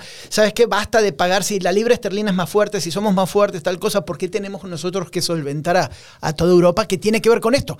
Basta recibir refugiados, basta recibir eh, negros, eh, asiáticos, quien sea. Nosotros somos diferentes y tenemos que estar. Así son, güey. Así- Sí. Siempre han sido así, güey. Ahora, en ocasiones es prejuicio, en, en ocasiones es ignorancia. Mi, mi mamá agarraba mucho de irse para Europa y se iba con una amiga de ella, que era maestra, la profe, medía 1,90, estaba bien dadita, no mamá, la amiga de mamá. Ajá. Entonces llegaban allá, por ejemplo, en la India, güey. Los morros, o sea, gente chiquita, o sea, se sorprendían de ver una mujer de ese tamaño, güey. Y casi creo que la seguían, güey. Así como si fuera una vaca, literalmente. O sea, Claro. la seguían estaban así. O sea, se escucha mal, güey. Porque... Sagrada, dice. Sí, sí, sí, güey, te lo juro. O sea, mi jefe dijo, "Oye, no la habrán confundido, pensar que la profe era sagrada o algo. ¿va?". Pero ese tipo de cosas. Y en China también. O sea, como que muy sorprendidos y no disimulando así de que ves de reojo la chingada. O sea, dice, mamá, dice, me molestaba porque estábamos de repente y gente se burlaba de ella. O sea, No. enfrente de ella a tres metros. Es que una cosa es- Ja, ja, ja, ja. eso lo Big, entiendo, pero- big. Decían los hijos de la chingada. Pero de diferente, que siempre pasa en muchos países, ¿no? Sí. Que en África pasa mucho esa, en África del centro sobre todo, que son negros, violetas, violetas, son otra cosa. En esta, en esta cuestión es muy diferente a nosotros. Eh, una cosa es que te dan diferente y seas atractivo, igual que la güera para, para el negro y el negro la güera, no, lo que sea. Y otra es que no te dejen pasar en el aeropuerto, güey. O que te vean y que te digan, ah, eres ladrón porque, ¿no? Porque eres latino. En España pasa con los ecuatorianos, pasa con los colombianos mucho, porque hay barrios así y están asociados a que la mayor cantidad de eh, crímenes en Madrid, de, de- de que te bolsean o lo que sea, tiene que ver justamente con los latinos que fueron ahí. Sí. En, en Sudamérica ahora pasa con los venezolanos. Todo el crimen dicen que en Lima, Buenos Aires y todo se lo ponen a los venezolanos. Y Mira, así empieza, güey. Eh, en China me tocó la situación. Fíjense que China es muy diferente a Japón en la cuestión. Japón es muy cuadrados, pero China lo he visitado una, solamente una vez. La verdad tratan al extranjero increíble. O sea, era de que te, pedían la foto, ¿no? Te pedían la foto, un lugar. Shanghái, estuve en Shanghái y fui también allá a la muralla china. Pero al menos en Shanghái te trataban muy bien, eran muy amables.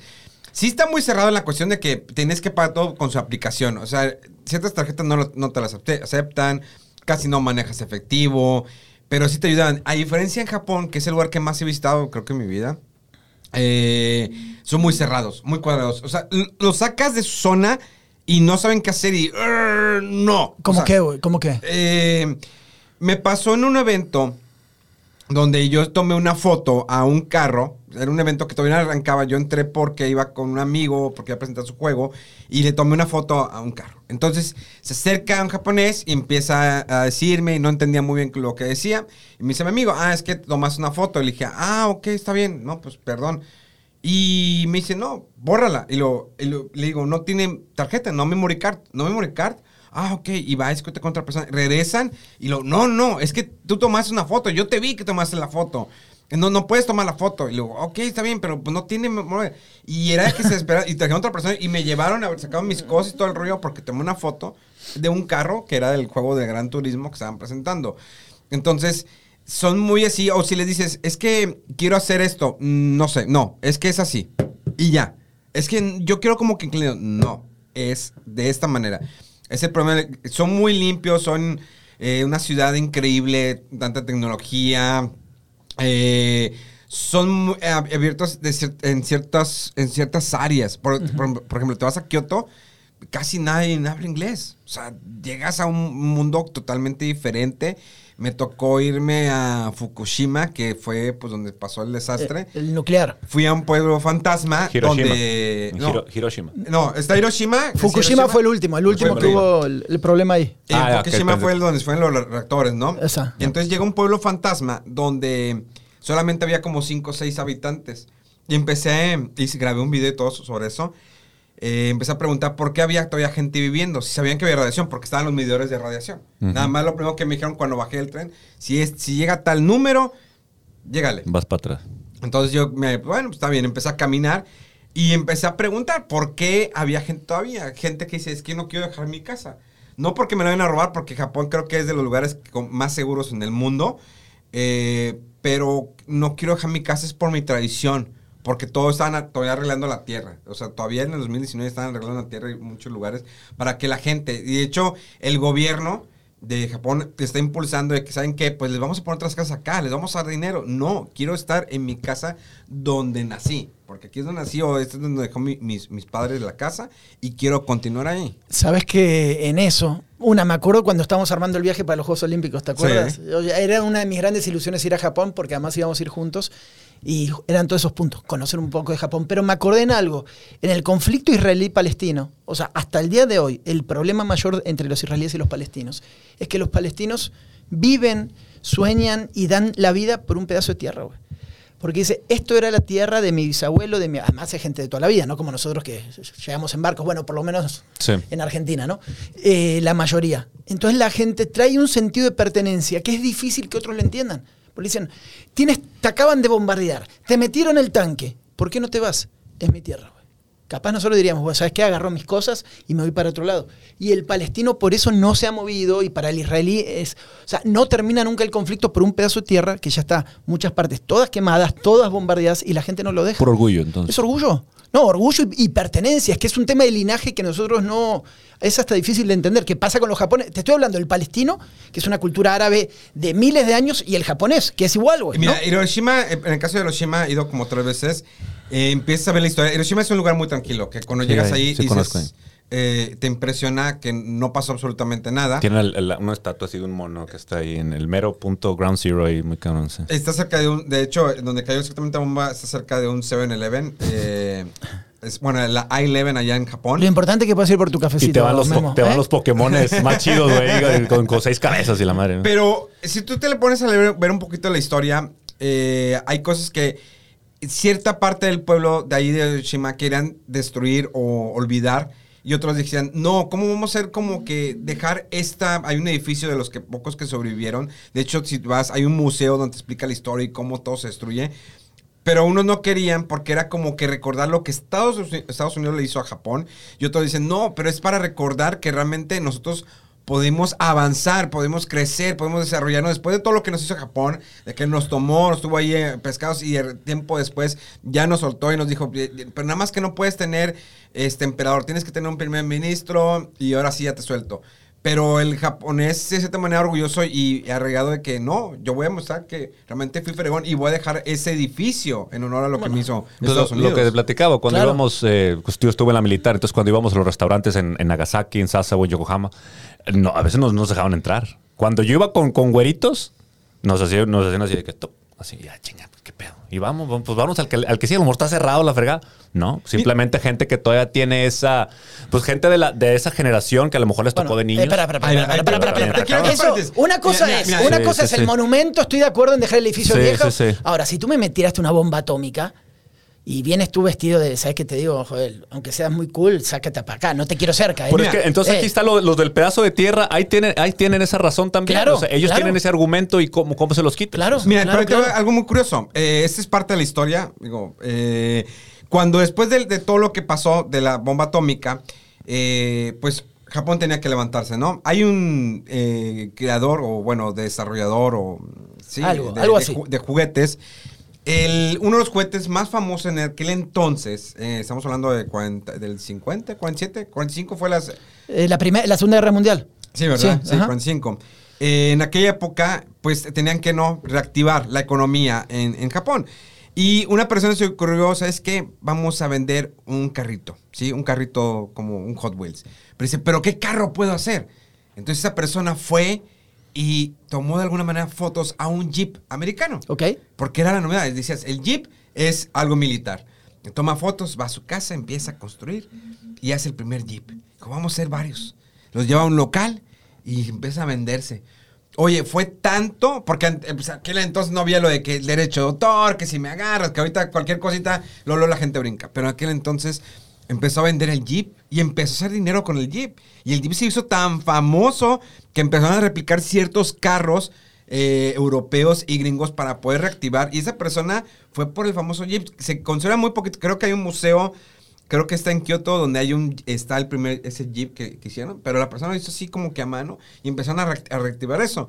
Es como el karaoke. Hay muchas personas que no saben que el karaoke es de Japón. Dicen, ah, karaoke lo ven normal. Pero el karaoke realmente empezó en Japón porque, y era muy difícil, porque también estaban los músicos, como aquí en las cantinas, que están los músicos, y cuando quieren introducir el karaoke, pues se decían, no, no, me estás quitando, él es el que viene aquí a cantar, no puedes poner eso. Y se hizo muy famoso. De hecho, no hay, hay como dos personas, no me acuerdo los nombres, que son como los creadores del famoso concepto del karaoke que todavía hasta la fecha sigue. Bueno, hace un tiempo, cuando empieza toda la cuestión de la llegada de Kia, Corea y, y pesquería y todo esto, yo en ese momento empecé, hice algunos reportajes y me metí en toda esa zona, cómo empezaban los restaurantes, ciertas cuestiones.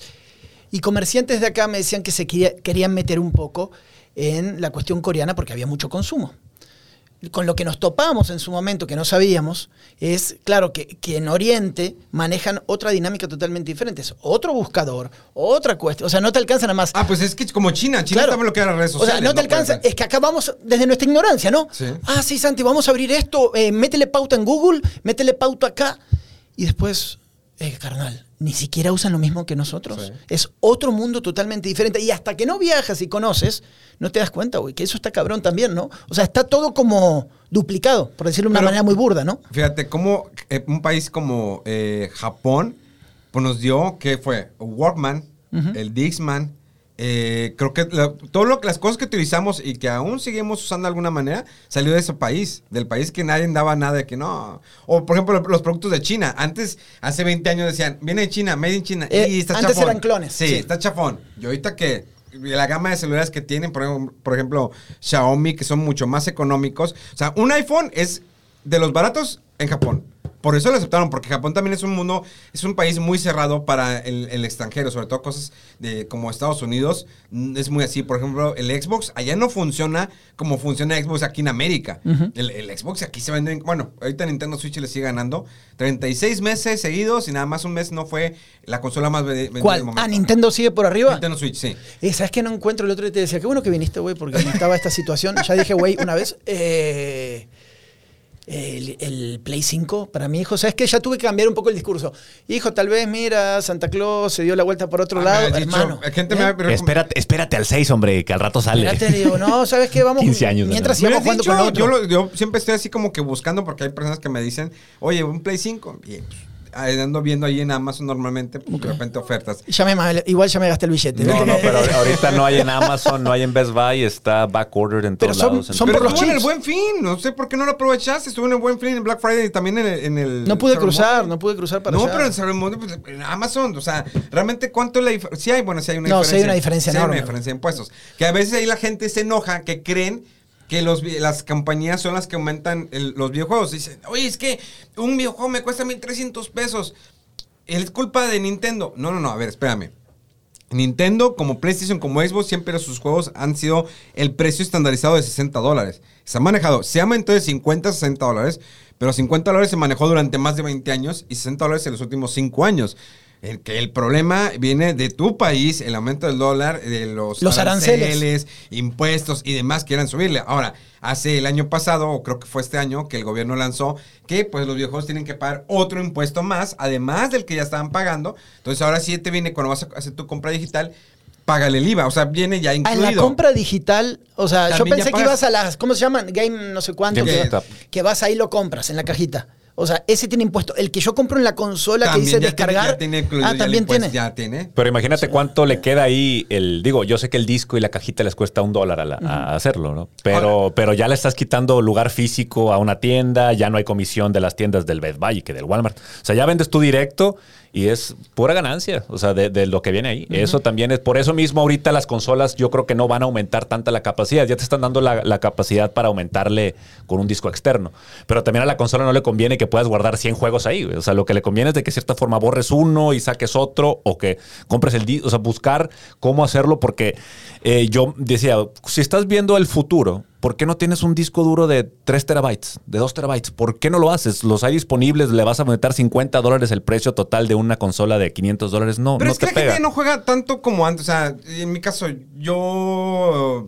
Bueno, los juegos que me van mandando, lo termino, lo borro, lo termino, lo borro. O sea, hay algunos que los que. con- O sea, uno no, no, no, no guarda como antes que lo Yo tenías guardo ahí. físico, o sea, hay juegos que me gustan. No, pero tú no eres una persona normal, güey. Bueno, es- ¿Eh? es- a mí me O gusta sea, considerar juegos físicos. O sea, hablemos de la gente más normal. Tú te dedicas a esto, eres un. Nada.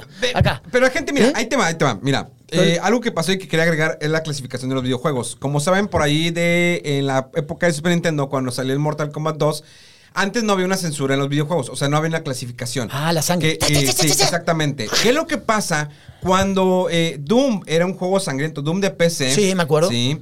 Eh, en Mortal Kombat 1 cuando salió, en Mortal Kombat 1 cuando salió en arcade y hacen una transferencia para, bueno, un port a, consolas. Super Nintendo no tenía sangre y la versión de, de Sega Genesis sí tenía sangre. Viene Mortal Kombat 2 y antes del lanzamiento, eh, el Senado en Estados Unidos en aquella, en aquella época dicen, ¿saben qué? Algo está pasando con videojuegos porque son muy violentos, vienen sangre. Entonces, de hecho, fue el presidente de Nintendo en aquel entonces y también de, eh, de Sega. Eh, donde, bueno, Midway son, sí, pues los que eh, van los que Mortal Mortal Kombat. Kombat. ¿Sega de dónde es, Memo? ¿Eh? ¿Sega de dónde es? Sega es japonesa. Ah, es japonesa. De hecho, hay un documental Velo que está en HBO Max, eh, que es la guerra de consolas, la guerra que hubo entre Sega y Nintendo. O sea, esa fue una de las mejores guerras y todo, cómo cambió una estrategia un- una persona, un el presidente de Sega aquí América. A mí el Sega me gustaba mucho. Cuando apareció. Sega se me hacía Ve chido. ese documental, está muy bueno, está en HBO Max. Si te hablan cómo llegaron al Sonic. Ah. O sea, cómo, o sea, la- cómo le competimos. Es que estos tienen a Mario y Mario pues no tiene... Sí. Y bus- cómo buscaron a Sonic, cómo le dieron vuelo. Y cómo hacer que la consola fuera para jóvenes, porque el Nintendo era para niños. Claro. Eh, viene la clasificación de los videojuegos donde pues a mí me tocó que para comprar Mortal Kombat 2 tenía que acompañarme un adulto. Y se dio, es adultos, para toda la familia, mature. Y bueno, el adulto salió con el Grand Theft Auto, que fue el parteaguas, el San Andreas, eh, donde pues ya tenías acceso a tables, el cogedero, lo que quieras. ¿Qué pasa aquí en México? Hace como dos años se le salió una iniciativa de que hay que clasificar los videojuegos. Pero, pero ya están clasificados. O sea, Claro. nosotros sí que, dude, ya viene una clasificación. Que aquí no la respeten, que les valga madre, es otra cosa. Es como ir al cine, ¿no? Eh, ya está la Ya clasificación. está de la ahí a que entra cualquiera, Ya. Si lo pasas, bueno, Ah. es tu pedo. Pero en, es- en este caso viene una nueva clasificación donde igual te van a explicar. Ese es para toda la familia, ese es para Matthew, ese es para docentes, más 17, tiene ese contenido. Entonces, tu videojuego aquí, me- y es otro, otro problema que viene mucho para los de Hueso Colorado, amantes de los videojuegos, que ya no quieren el juego, la versión mexicana, porque pues tiene un sello feo grande, ¿sí? Donde viene una clasificación. Dices, a ver, ¿cuánto estás sacando por meter otra clasificación de algo que ya estaba clasificado desde hace más de 20 años? O sea, ya le estás metiendo más y hay gente que dice, ya no quiero comprar el producto mexicano, quiero comprar el producto eh, americano. ¿Por qué? Porque no me gusta El la- sello. El sello.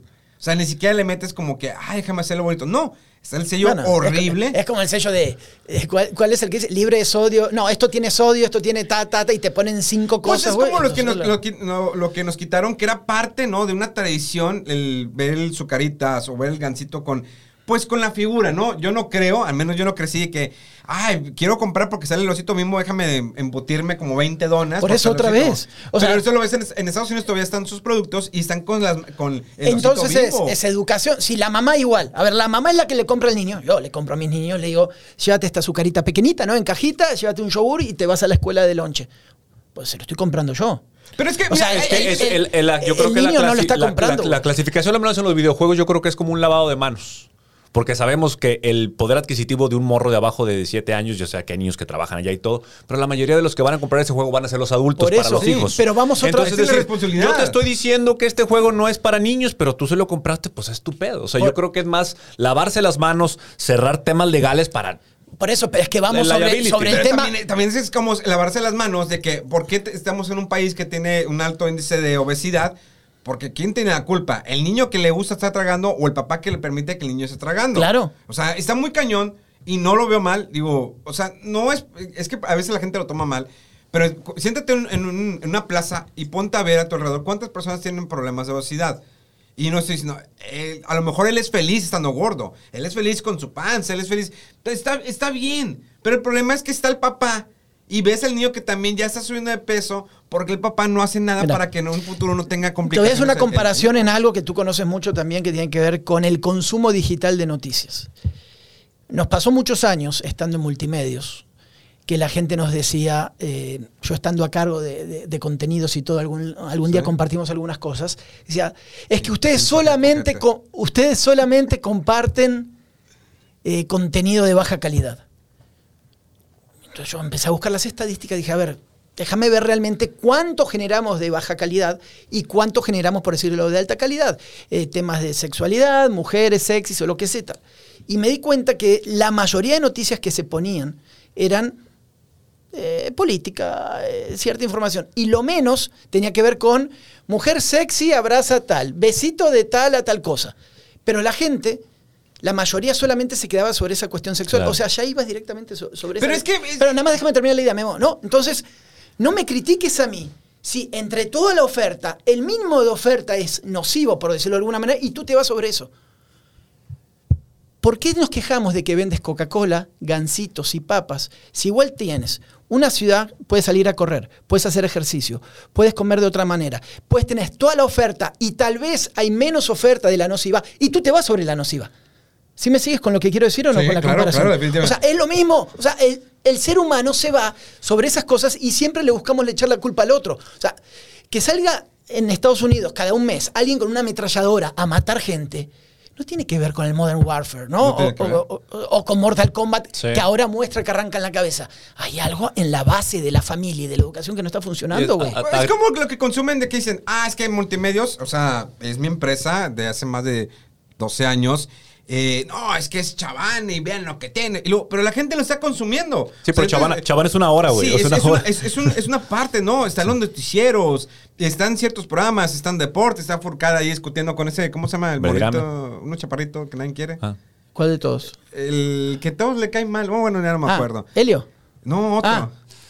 Bueno, también Barrón me cae mal. Le mando saludos. ¿Quién? ¿Qué Es- dice no, no, trago Barrón. Ah, eh, Aldo Rodríguez. No, hay otro. ¿Quién? Bueno, Estoy todos los nombrecitos, nada más para Sí, madrearlos a sí, todos. nada más para madrear todos los deportes, ¿verdad? Saludos, saludos. Este, me cagan todos. Pero bueno. eh, Nunca has hecho o sea, amigos. hay tanto, hay tanto producto dentro de, de la gama multimedios y no es porque sea mi empresa. Ah, estás hablando bien de ella. No, a mí- yo no consumo chavana. O sea, sí de repente me da risa ver a Conan, lo quieras, pero no es algo que estoy consumiendo. Yo estoy consumiendo el noticiero en la mañana. En la mañana prendo las noticias. O sea, todavía tengo la costumbre de prender la tele y ya cuando estoy en la oficina ya me pongo a ver en la parte digital, en las aplicaciones que tengo las noticias. Por eso que te digo, a- cuesta O sea, hablar no, porque no. es de la empresa donde estamos, pero pasa con todas las empresas y en todo. Nos encanta y Pues pasa es que mucho en la falsa moral. Ay, es que, ¿y tú A qué ver, ves? a ver, a ver, es como la- las chicas del clima. ¿Qué pasó? ¿Qué, qué- cua- de ¿Cuántos años para atrás ya se dejó atrás el, el típico hombre que estaba con traje? Sí, el día de hoy vamos a tener 15 grados como máximamente. ¿Y en qué momento pasó aunque esta chica que hasta anduvo con un streamer, eh, ah, no me ¿Cuál? acuerdo, la que llamó la atención a nivel mundial? Ah, la que, no, la que se fue a la de Televisa, dices Sí, tú. la de Televisa, La de Pelito que- Negro, ¿no? Esta. ¿Eh? Na- esta, la nalgona, ¿no? Sí, sí, Si, si viene primero el tema nalgona, que es su nombre, pues, por algo tiene que ser. Se llama Janet García. Ándale, Janet. Ya- Ah, no, yo no decía Janet, yo decía otra. Bueno, ya- Bueno, Anterior a esa hubo una otra más nalgona. famosa, Sí. más famosa. Ah, Pero perdón. ¿cómo esa Janet dio Ari- la vuelta al mundo? Ari Gameplays es la que jugaba. ¿o cuál- de No, Ari no, Ari no. Game- no, ese es... este, Ese es streamer Sí, esta, streamer, sí. streamer. Eh, Tu cabeza te va llevando ahora un montón de. Y Janet García, ¿cómo le dio la vuelta al mundo? Y dices, bueno, es que eso es lo que ya lo normalizan. La chica de vestido, de falda, es la que va a dar el clima. Y empiezan a satisfacer, es que como es posible, Le digo, pero es que están en, en todas las televisoras. Hace 10 años había un sitio que se llamaba Naked News. Sí. No sé si alguna vez lo vieron. Yo, yo sí contraté, le dije, a ver, me llama la atención este pedo. Lo contraté La que sí sí, sí, Y te iban desvistiendo y todo el rollo por darte la noticia, pero pues están dando noticias. Pero era noticia, güey, pero era noticia, Como leer Playboy. Dije, yo sí comp- compraba la Playboy. Espérame, Memo, espera, lo contrataste. Sí. ¿Cuánto se pagaba por eso, güey? ¿Te acuerdas o no? Eh, Creo que fueron 19.99. Lo- lo sigo pagando ahorita No, no, no, no. Ya, no. Y todavía existe el sitio, ¿eh? Todavía está No el, lo dudo, el sitio no lo activo dudo. de Naked Dude. Yo por curioso dije, ah, pues, Bueno. ¿cómo no?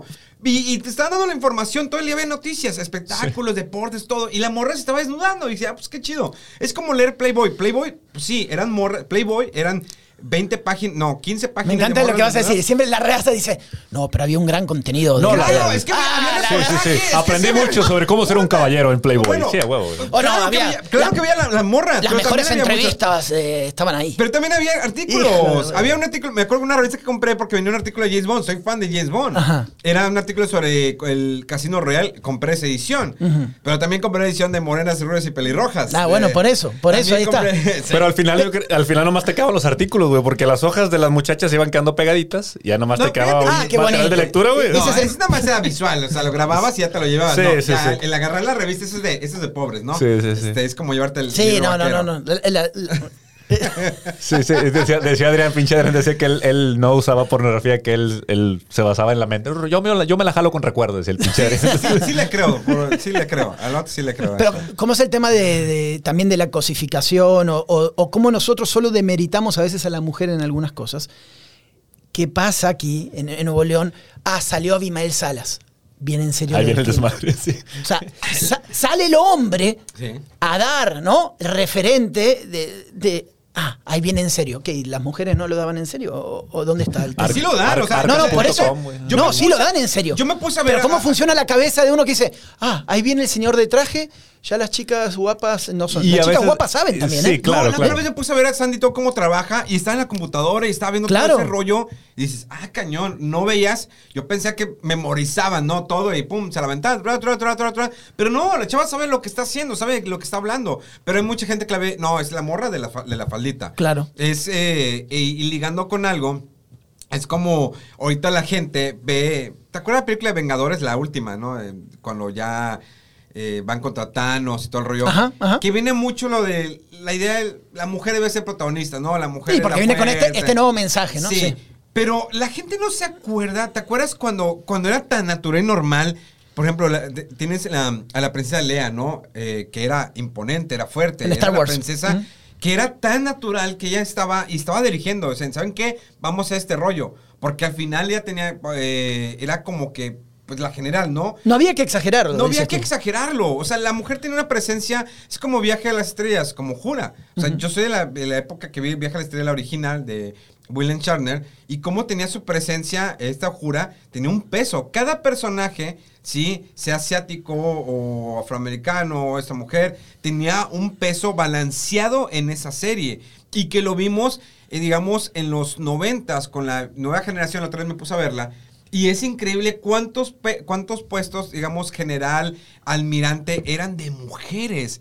Y era tan algo normal y aquí como que lo quieres imponer por darle el lugar. No, no. Es que Eso. siempre lo han tenido, pero la gente no se daba cuenta. Eso lo hemos platicado. ¿Te acuerdas cuando platicamos sobre estos eh, nuevos personajes eh, femeninos? Cómo la gente no acepta cuando un empoderamiento viene solamente porque sí. O sea, con la- eh, por ejemplo, eh, Mrs. Marvel. Ella llegó y, o la, o la nueva James Bond. Ella llegó y en la película hasta ningunea de que, ah, ah, no, este del Doctor Who- del, del que se mete la- del tiempo, ¿cómo Doctor se llama? Who. Doctor Who. Doctor Who. Metieron una mujer y hasta ninguneó de cierta forma las anteriores porque ya llegó una mujer que lo vaya a hacer. Entonces ahí te metes un poquito con la franquicia. No es lo mismo que Wonder Woman, lo que platicamos. Una mujer amazona que hizo y Pero- se creó y creció el personaje. Kill Bill. Pero ¿cómo mujeres que crecieron el personaje, pero se ganaron, se ganaron el decir yo soy la mujer empoderada que soy. No nada más porque, ah, esta, ahora esta es la chingona. Esta es la nueva James Bond porque es la nueva James Bond, o esta es la nueva Doctor Who porque es la nueva. Y se acabó. No tiene ningún. eh, eh, no hay ningún camino pero que las para ha mí llevado ahí. hay personajes que no. ¿Te acuerdas ¿Entiendes? cómo Hay cosas que no. Wonder Woman? ¿Te acuerdas de la historia de Wonder Woman? Que de hecho sacaron una película eh, muy buena donde te explican toda la historia de background de, de Wonder Woman, del escritor, todo lo que sufrió para poder sacar este cómic y cómo lo criticaban. Es como pones una mujer que está azotando a los hombres y lo que tiene de malo, está, es- es- está bien. Yo lo veo normal, que tiene el chorcito y todo el rollo, está bien. ¿Qué pasó con Super Chica? Que eh, hace poco sacaron una serie bueno, tiene como cuatro años, donde al principio estaría su faldita y todo el rollo, le cambian el pers- al personaje, le ponen pantalones y le hacen de cierta manera, y la gente empieza a quejarse, es que esa no es super chica. Hay una que es lesbiana, ¿no? Eh, de hecho, su hermana en la serie es lesbiana. Ah, está Batwoman, que, que es lesbiana. Ah, Batwoman. se me sí, hace que es, es lesbiana, está... Eh, es que yo no estoy de acuerdo. eh, Ahí es donde, es donde yo choco, es. Y en, el, en- este debate tan difícil. Pues es- Superman, el hijo de Superman, que, va a ser- que es este, que Que Ah, que iba a ser gay, ¿no? Pero, pero que una mujer exalte el cuerpo, o sea, no, no eres menos mujer. No. Si tú traes un cuerpo igual que el hombre y tienes la posibilidad, pues utilízalo en el buen sentido, vístete de otra. Dale, o sea, no necesariamente. ¿Sabes qué me pasa también en la televisión con, con periodistas mujeres que de golpe se quieren vestir de traje solamente para decir, ah, estamos, somos todos igual? La mujer trae unas características que te puedes vestir de una manera mucho más agradable para mí, ¿no? En el sentido de que no te tienes que vestir de traje y corbata si eres mujer, ¿no? Te puedes vestir de Sí. otra manera. Es como que, que esta, esta, esta manera de vender el mensaje, güey, se exagera, se exagera y se... ¿James Bond mujer? Pues no, güey, ¿entiendes? Es que, por ejemplo, O sea, hay, en en ese caso, yo o soy sea- también fan de James Bond. Es que James Bond no puede ser mujer. Te voy a decir por qué.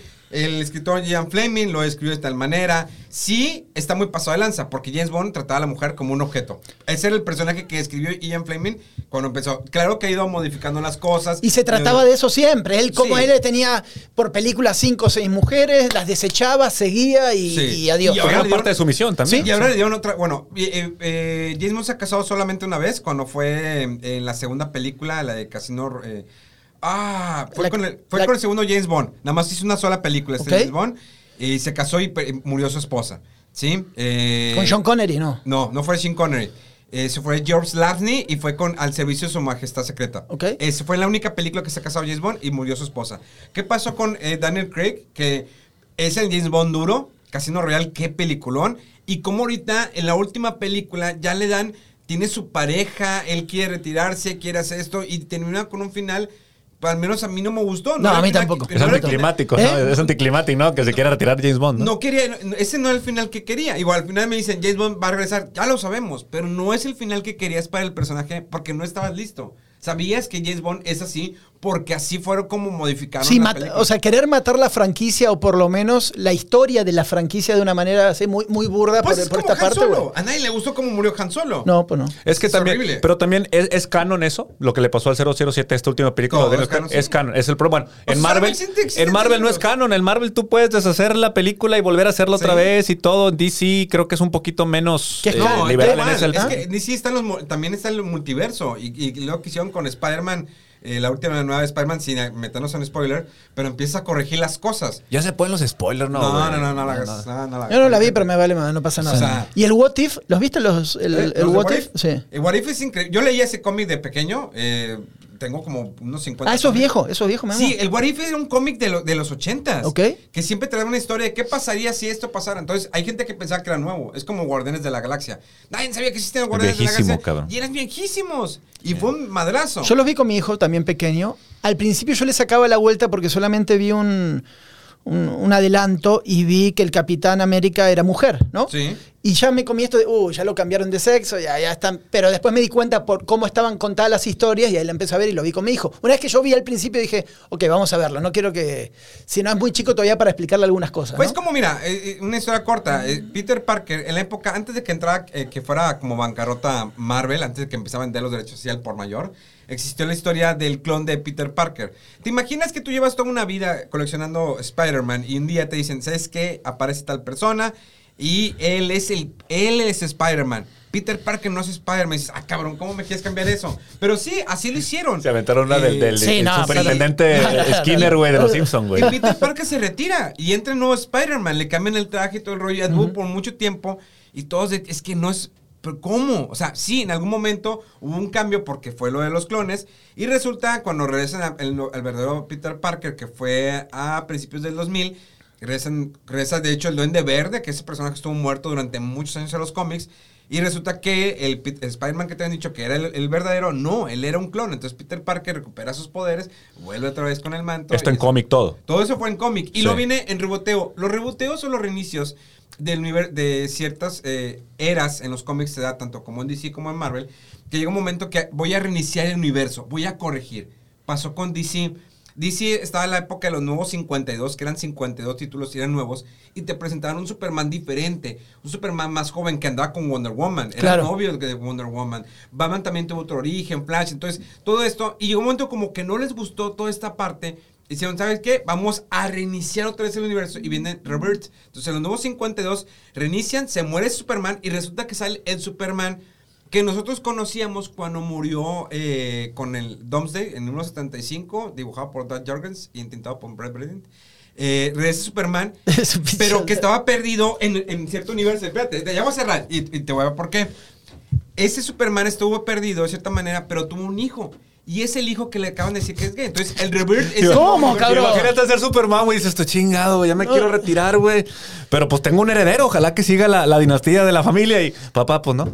No va a haber hijos. No va a haber, no va a haber Ahora, nietos, güey. hay, una Papá, soy serie, gay. hay una Ah, serie que está en, bueno, en, en. HBO Max. En HBO. Soy súper gay, ¿Ya la viste la serie que está en HBO Max? ¿De Luis and Clark? ¿Te gustó? ¿Perdón? ¿Ya vieron la nueva serie que está de Luis, Luis and Clark de Superman? Sí, En sí, HBO. sí, sí. Está Ajá. muy buena. ¿Sí? La neta está muy buena. Ok, si tú lo dices, la voy a ver. Fíjate que yo. Su- Superman es el. Hay una analogía que. esta maldita hay- serie. Te voy a decir por qué. Espérate, cállate. ¿Cómo Te voy a elegiste? decir por Ah, qué. que ya viene a mi podcast a callarme. ¿Cómo Ya le madre, dijiste? güey. Super gay. Te van a censurar. No, no, no. No, no. Te van a censurar. Super homosexual, perdón. Súper, eh, Súper de tendencias eh, liberales. Es que, no, mira, eh, quiero hacer no- A ver, cállense los chicos dos. Quiero hacer Ah, un ya- paréntesis. Ah, ya agarraste confianza. Sí, ya agarré confianza. Va. Tardaste como una hora y media. Vete, vete. Quédense los. El- ¿Y el tequila? No tiene nada de malo el hecho de que sea gay el hijo de Superman. No, no, no, no, no, no. Pero ¿sabes qué es lo mal que hicieron con esto? Que fue, va lo- voy a lo que estamos diciendo ahorita. Hiciste llamar, quisiste llamar la atención de que, eh, va a ser gay.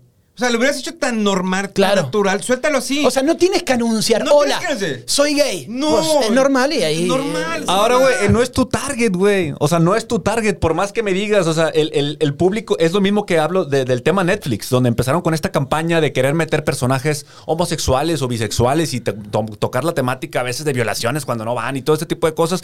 Es meterte a la nueva cultura de lo políticamente correcto y tratar de estar así. Y entiendo en Netflix, es un target para la nueva cultura.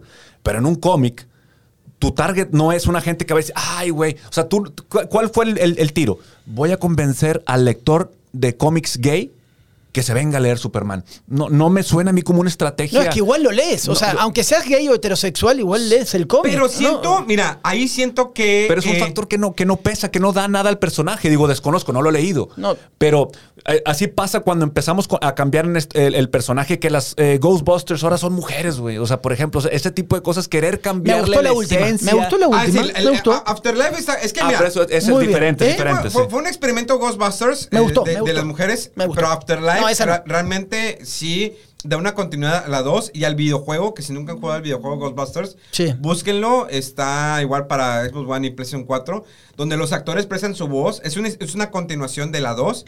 Entonces, Afterlife es también, está involucrado con ese videojuego, es muy importante. Creo lo que está, está bien lograda porque además ¡Claro! la continuidad de los personajes, aparecen los de antes, eh, ciertos elementos Ah, sí aparecen los de antes. Sí, aparecen los de antes y la historia pues tiene toda la... Es, es una continuidad de la 1 Toma la en muchas fórmula, cosas. güey. toma ¿De la uno? fórmula de Force Awakens. Que hizo J.J. Ah, bueno. Con Force Awakens. Sí. Tomó la fórmula del episodio 4, Claro. la modificó tantito y fue un, un madrazo. Que mucha gente igual dijo, ah, dijeron lo mismo, es, el mismo refrito, guion, es la es misma el- historia. Sí. Y lo pongas a analizar los diálogos de las de episodio 4, 5, 6 o 1, 2, 3 son muy malos. Pero bueno, vaya, 4, 5, 6 son eh, 4, 5, 6. Pero Afterlife toma elementos, repite la fórmula y te presenta nuevos personajes que realmente son carismáticos. Realmente la, chava- la, la, la nieta de Egon es- dices, no manches, quiero ver qué más No, va a y, pasar con ella. y hay una cosa que, que funciona, me parece, cuando logran hacer esto, eh, que es que toman elementos emotivos de yo viéndolo con mis hijos, me, me iba a aquella que vi por primera vez. Mi hijo no, mi hijo está sobre lo nuevo. Y te ponen ciertos personajes para que recuerdes cuando viste la 1, lo que pasó, los muñequitos, los de malvadiscos, que aparecen pequeñitos. Sí, claro. Esos detalles, ¿no? Que Es- te hacen ahí. Estamos en una época, es- llega un momento en que tenemos que volver otra vez a dar la vuelta, ¿no? Que llegamos a que un, casi un tope de que ahora qué hago, vamos a regresar. Es que ya estamos en edad de remakes, nosotros, porque si promediamos los 40 años, viste, la original y ya viene de nuevo. Ya, Sí, ya Pero, viene pero no, había- no había, no había pasado ese, ese asunto de, de que el refrito fuera tan rentable. ¿Será por una escasez de ideas o algo por el estilo? Es que lo Porque que- es lo que te en los el- 70 no se refriteaba cosas de los 20 o de los 30. pero no Eh, había no, nada. no. Es, no, que es, es el círculo, no, es el es- círculo, es el círculo que te digo, que va llegando el momento y que oh, es como la época de los 80, están, está saliendo otra vez moda de los 80 de ropa o de ciertas cosas o de los 90, porque es el círculo que estamos complementando y en algún momento, en 10 o 15 años, van a volver otra vez sacar cosas de los 70. Ahora, está muy padre No, porque pero hay películas, nostálgico. perdón, hay películas de los 80s y 90s que sí son de los 60s, porque a mí mi papá decía, ah, esa película es... Ah, bueno, también Y sí, tú sí, no sí. sabías porque tampoco está toda la tecnología de Ah, ahora claro. para, para darte cuenta. Ahora en internet checas rápido en YouTube Sí. cuál era Pero la, la la película, nostalgia ¿no? Porque qué es lo que pasa para las personas que tenemos, no sé, 30, 40 o 50 años, pues puedes comprarte ese, esa figura que acabo de sacar de, Claro. de 500 dólares, se la Sí. puede comprar. Y aparte quieres llevar a tu hijo. Mira, mi hijo, a mí me gustaban los Claro. Ghostbusters. Mira, Sí, vente, vamos a claro. verlo. Tratas de meterlo a o la descargas ola, el juego y juegas con tu hijo y están ahí como... Las consolas, las- los videojuegos han crecido también con las generaciones. No siempre que dicen, ah, es que Xbox es Fortnite. No, no, ha crecido. O sea, un PlayStation te da ciertos juegos adultos, te da un Grand Theft Auto, te da un Call of Duty. O sea, por ejemplo, Furcade. Porque nosotros somos la, nosotros somos la generación. Ahora yo tengo 40, 44. ¿Cuál es la madre? 44. 42. Ok, tengo 44. Pero yo, igual que los de mi generación, Nintendo, todos los Segas, todo- todos los PlayStations, base, todo, pasaste por todo. Sí. Entonces ahora me siento con mi hijo, aunque tenía 5 años sin jugar un, no sé, cualquiera de guerra, y mi niño ya lo siento y juego y yo entiendo perfectamente. Mi papá se sienta al lado que tiene 70 años y mi papá o nuestros papás no son de esa generación. ¿Pero qué haces ¿Sí? con tu papá? No, tú- ahí se siente y no ¿Qué, coordina un dedo. ¿Qué hacían nuestros papás? O bueno, papás, un, un papá de 60, 70 años, ¿qué hacía en su época? No, ¿Con qué jugaba? Es que no, es que no, tra- no traían consola, güey. No, No había traían. consola, pero ¿cuál era su modo de entretenimiento? No, La televisión, televisión blanco y negro. Por eso. Exactamente, las películas, ¿no? Pero Mi no- papá veía Bonanza y esas sí, cosas. todas güey, esas sí, cosas, sí. pero no tienen la educación que traemos nosotros de hace 20 años de, de picarle al botoncito. Capaz yo no juego hace 10 años al FIFA, mi hijo juega ahora al FIFA al fútbol y más o menos le vas a echar guerra y vas a... Esa parte la tenemos nosotros De- que no lo traen nuestros papás. Desde el tema de la cámara, yo no, o sea, no sé de, de un niño cuánto tiempo te tardas tú para decir, ah, ese soy yo, o me estoy tomando una foto. Ahorita el niño de un año y medio, dos años, ya son conscientes de estarse viendo a ellos, de que hace una cámara, cómo tomar una foto, güey. Ya los niños de un año y medio saben cómo tomar una foto. Te digo, mi niña, eh, un iPhone, una, o sea, yo sé que el iOS es muy sencillo, güey, pero un iPhone te lo hace garras, güey. O sea, y es increíble cómo ellos se adaptaron y nosotros, nosotros eh, conocimos a la generación, por ejemplo, a lo mejor a nuestros papás no les tocó lo que era un botón. O sea, literalmente no sabían lo que era un botón y fue la, la televisión te Bueno, acuerdas? Tac, tac, explícale a un niño ahora, ahora que hablamos de multimedios y lo que tú quieras, o canales Azteca o Televisa, explícale a un niño que no es on demand el mundo. ¿Entiendes? Papá, cámbiale. No, hijo, estás viendo. ¿Y por qué no se cambia? Porque no se cambia. O sea, todo es on Sí. demand para esta nueva generación. Es. Todo es táctil. Le pican donde estés, se acercan y le, todos creen que se mueve con la pantalla o que tú puedes elegir el contenido. Bueno, esa es la vida actual, güey. Se acabó esto de que no, déjale porque La eso es lo que está a las vez 5 de la tarde, güey. Me puse a ver en, en, en domingo la televisión, así en la tarde. Lo que era ver una película con comerciales, ya no me acordaba. De que es, espérate a que pase el comercial. No, te desespera, güey. Y ahorita tenéis cuatro minutos de comercial y dije, ah, cabrón, mejor, a ver, déjame ver en qué aplicación está. Aquí está, mejor la pongo aquí play y ya le dejé la Y tele. nosotros que crecimos con eso, Pero imagínate. la tele era una experiencia que hacías con tu familia. Eh, están en la hora de la comida, vamos a ver una película. ¿Qué va a ver en la... ¿Te acuerdas? Permanencia Voluntaria de Canal 5. Que era de que quédate todo lo que quieres hasta ahí viendo películas, pero estabas con la familia. Sí. Ahorita ya es muy difícil de que, oye, vamos a ver una película. ¿Qué onda? Vamos a poner la tele. Y no, papá, yo tengo que hacer esto. Ah, yo tengo... Y ya se separan. Ya hay una no hay una unión familiar No, bueno, o, como ca- antes. o cada Netflix, a ver, este es, eh, este es mi, mi usuario. Sí, ese es mi usuario. Oye, es lo que mía es todo de violencia, guerra y tal. Mi esposa, otra cosa. El niño, todo. Y cada uno tiene su usuario. Ni siquiera compartes. O sea, ya te separan para que tú tengas lo que estás buscando. acabando Pero, eso. pero como la publicidad también ha ido eh, avanzando y, y donde se puede se mete. O sea, ¿te acuerdas antes tú un televisión, un canal de cable? No había anuncios, no había comerciales. no. Simplemente no, pues yo te estoy vendiendo el canal a la cablera y el, el- la cablera te lo pone. Ahorita ya se comercializan esos espacios. Bueno, dices, bueno, pues vámonos al internet. En el internet no hay anuncios. Ya son más anuncios. Ahorita Bueno. ya YouTube, yo creo que ya le falta poco para entrar al tercer video de, de publicidad. Es que todos operan ya sobre el premium, ¿no? O sea, tú ya tienes que pagar todo. Sí, Era sí, sí. el gratis y después pagas premium para, para no tener eso. No, ver con publicidad, en- estás viendo cualquier ¿Cuándo concierto. fue la última vez que compraron un CD? No, no. Y No, eso no, me dedico, güey, no, imagínate. CD no, yo, no, lo- no. bueno, yo hace dos semanas, pero porque ¿Todavía, ven, me gusta. Párame, ¿todavía Porque- se venden CDs? Sí. ¿Pero de qué? O sea, ¿quién tiene CDs? güey? Está raro, fíjate, ¿Eh? a mí Amazon de repente. Es más, no ente- Bueno, yo, Hace- compré- ¿hace? yo compro, eh, eh, yo abrí mi cuenta de Amazon Japón, entonces compro soundtracks allá. Pero es que tú no eres normal, Memo. Tú eres un coleccionista. Bueno, eh, sí, eh, sí, no, bueno. está bien. Tú compras, además, eres de los que compra. Está cabrón eso. Eh, Sí, a mí- a mí te- Amazon me compras pidió para tener la caja, ¿no? Est- Esta cosa. Sí. es- ¿Qué significa Es un eso, factor agregado, ¿Qué- es un factor esto, agregado. No todos los juegos los compro. O sea, la mayoría de los juegos me los dan las compañías. Hay algunos que son mis favoritos que los compro para tener en la caja. ¿Por qué, güey? Pero son muy raros. Los No, japoneses no, o primeras ¿eh? ediciones así, ¿o No, qué? no, no. O sea, me mandan el juego digital, pero yo quiero tener edición física. Ya. Quiero tener física porque pues, tengo mi colección de juegos físicos. ¿Por eso? ¿Sí? Pues a eso te dedicas. Quiero verlo ahí. Pero hay, la gente entra a comprar, o sea, pone un, un CD. Se pone un CD de música, por Pero ejemplo. sí, sí existe No, no todavía. hay, ya, ya- digo, los coches ya de agencia, ya la mayoría ya No no tienen sí, CD. Ya no tienen ya no CD. tienen Ahorita CD. ya es Spotify o Amazon. Pero digo, a mí Amazon me mandó una- un correo de un SKU que tenía dos años ahí con ellos. Oye, mándame más discos 50. Es que estás loco, güey. O sea, no te va a mandar. No va a maquilarte para hacer discos. ¿Quién chingo va a comprar discos? güey? Y luego son bien gachos porque luego, ah, no, ahí van para atrás, güey, porque nomás querían Claro. los 10 y la chingada. O sea, entonces, pero el disco ya está muerto. Tú vas a una, un Walmart en Estados Unidos, hay LPs, güey. El LP se ha dado una. LPs. Bueno, pero eso es como... El LP se ha dado Hablando- una fuerza. hablando de la- por qué. del círculo, ¿no? Y están caros. Un LP cuesta 1500. Bueno, 2000 porque es colección, güey, Sí, ¿no? pero se siguen vendiendo. Más que ya el CD. El CD ya va. El cassette ya va. Bueno, yo todavía tengo cassettes y los pongo. Con el lapicito le das vuelta y todo el asunto. No, no, tengo, compré un estéreo. ¿Eh? Tengo varios estéreos y pongo mis El otro día hablamos de las computadoras de la Commodore 64 y todos Sí. esos, las que eran cassette, y siempre se, se, se chingaba, entonces tenías que poner y moverle un poquito ahí para que no se te destrabe y todo eso. Computadoras del año. Yo iba con mis juegos. 80 y de. Así, así, así. Bueno, los cassettes, estos- los negros que tres un cuarto, ¿no? ¿Cómo, de, ¿Cómo era ese tamaño? Tres y medio. Tres y media.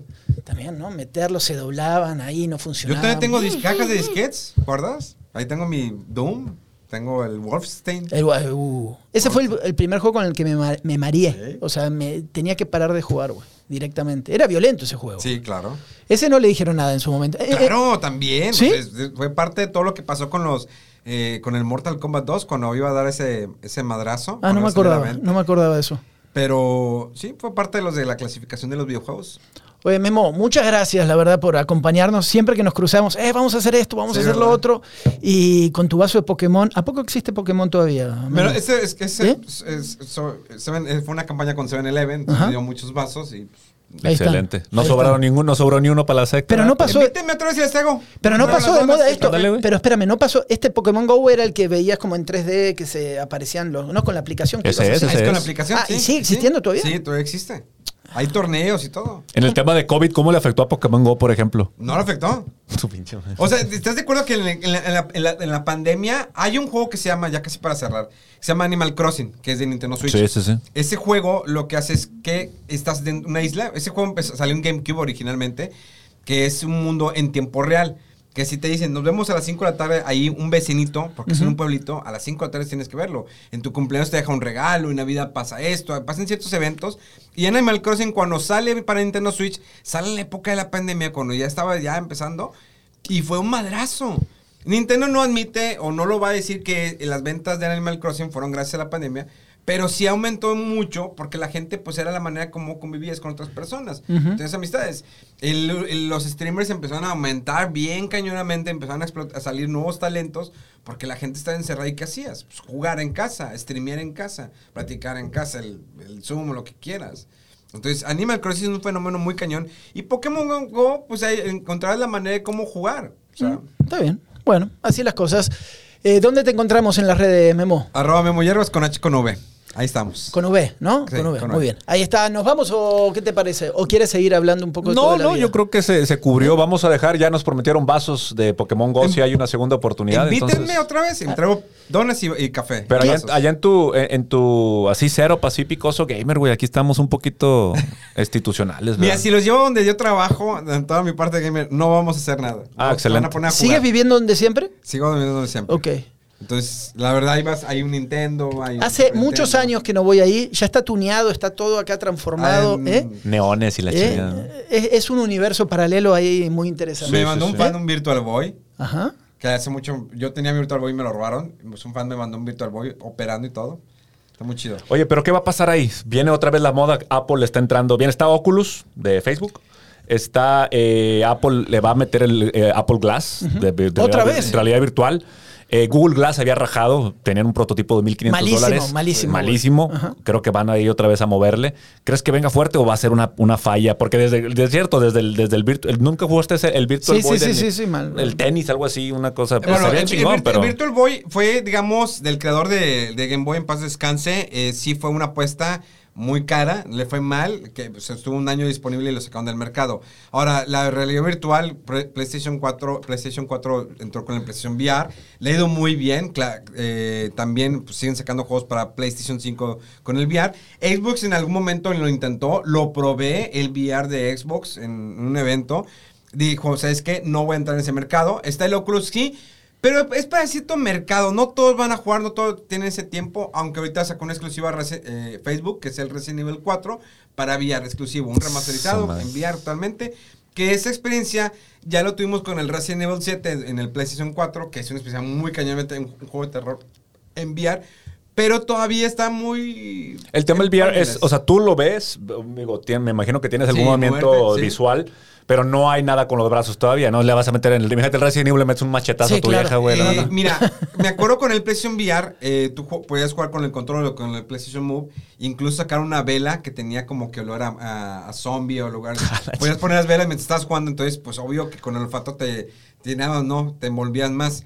Eh, el, el Oculus tienes unos controles que tienen como más libertad de movimiento y claro que hay VRs ya especializados en, en- en lugares para jugar más cañones, pero pues todavía es una apuesta que... En pañalitos, ¿no? Sí, pañales, pañales. En pañales. Ahorita lo nuevo es el jugar en línea y el servicio que tiene, por ejemplo, Xbox, que es el Xbox Game Pass, que es el Netflix de los videojuegos. Claro. Pagas 100 pesos mensuales, tengo acceso a más de 100 juegos, se acabó. Pero el negocio de Xbox está muy curioso. ¿Cuánto estará generando de lana? ¿Realmente estará ge- generando lana? Porque si sacas tu nuevo Halo, como Halo Infinite, que salió hace una semana o dos semanas, lo sacas totalmente gratis en ese servicio. Ya no hay una venta, ya no hay una preventa. O sea, hay gente que sí lo compró físico. Y hay gente que lo está esperando en que, ¿en qué momento lo ponen gratis? Ya lo quiero jugar. Bueno, pero por- es Eh, como por la el música. Es que allá compras skins, compras un Yo poquito creo que de van sobre otro pistolas, mercado. blueprints de es que- pistolas. pero es que en el caso, el Xbox Game Pass, de 10 personas, 5 personas tienen el Xbox Game Pass o 4. Ujú. O sea, dices, ¿dónde está el negocio? Bueno, capaz te está, ¿sabes qué? Te está generando o manteniendo fidelidad con la marca. De Claro, ¿sabes qué? pero- Sigo usando, sigue siendo parte de la marca y después vuelves a gastar con algo. Prefiero tenerte adentro con mi producto premium y Pero después Xbox gastas está en otra pero- cosa. pero ahora- en tercer lugar de ventas en consolas. No, pero, bueno. Halo, pero Halo eh, tiene una gran batalla cuesta arriba contra el Valorant, contra el Call of Duty, contra el, este, el Overwatch, el 2 creo. O sea, hay muchos shooters que están muy bien colocados. El escape de Torco, no sé qué. O sea, tú te vas a Twitch y ves los, los, los shooters Sí. ocupan bastante de los primeros 20 eh, juegos que están ahí. Y el Pero Halo es que batalla mucho. la gente está streameando. O sea, tú te vas a lo que tú estás viendo en Twitch, pero no la gente no todos streamean. Yo me pongo a jugar multiplayer, pero no lo streameo. Streameo juegos de campaña. ¿Cuántos más están jugando el multiplayer de Halo Infinite, que fue el madrazo cuando lo, sa- lo soltaron de repente? Sí. Aquí está, vámonos. Y tú Sí. estás jugando. ¿Qué pasó con WoW? Con la, todo lo que, con lo que pasó de Activision, lo de la cosa sexual y todo ese rollo. Salió eh, la nueva expansión de Final Fantasy XIV. La gente está dejando WoW por lo que está pasando con Activision, todo ese rollo, y se fueron a jugar Final Fantasy XIV, tanto que tuvieron que dejar de vender. Ahorita no se está vendiendo el Final Fantasy XIV ni los DLCs, porque los servidores se saturaron. Y la gente, y no los ve que están streameando. La gente está, y dijeron, Final Fantasy salió Square Enix. ¿Saben qué, señores? Lo detuvimos la venta, no pueden ahorita ya comprar la expansión porque estamos saturados de gente.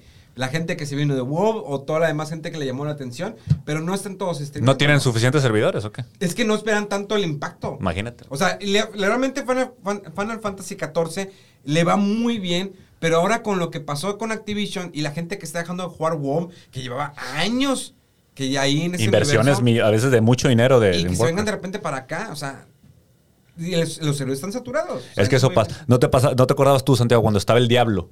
Empezó la venta. Bueno, los videojuegos se pusieron las pilas en el tema de venderte las armas y todo esto porque la gente ya decía, oye, me encontré la espada del augurio de no sé dónde, güey.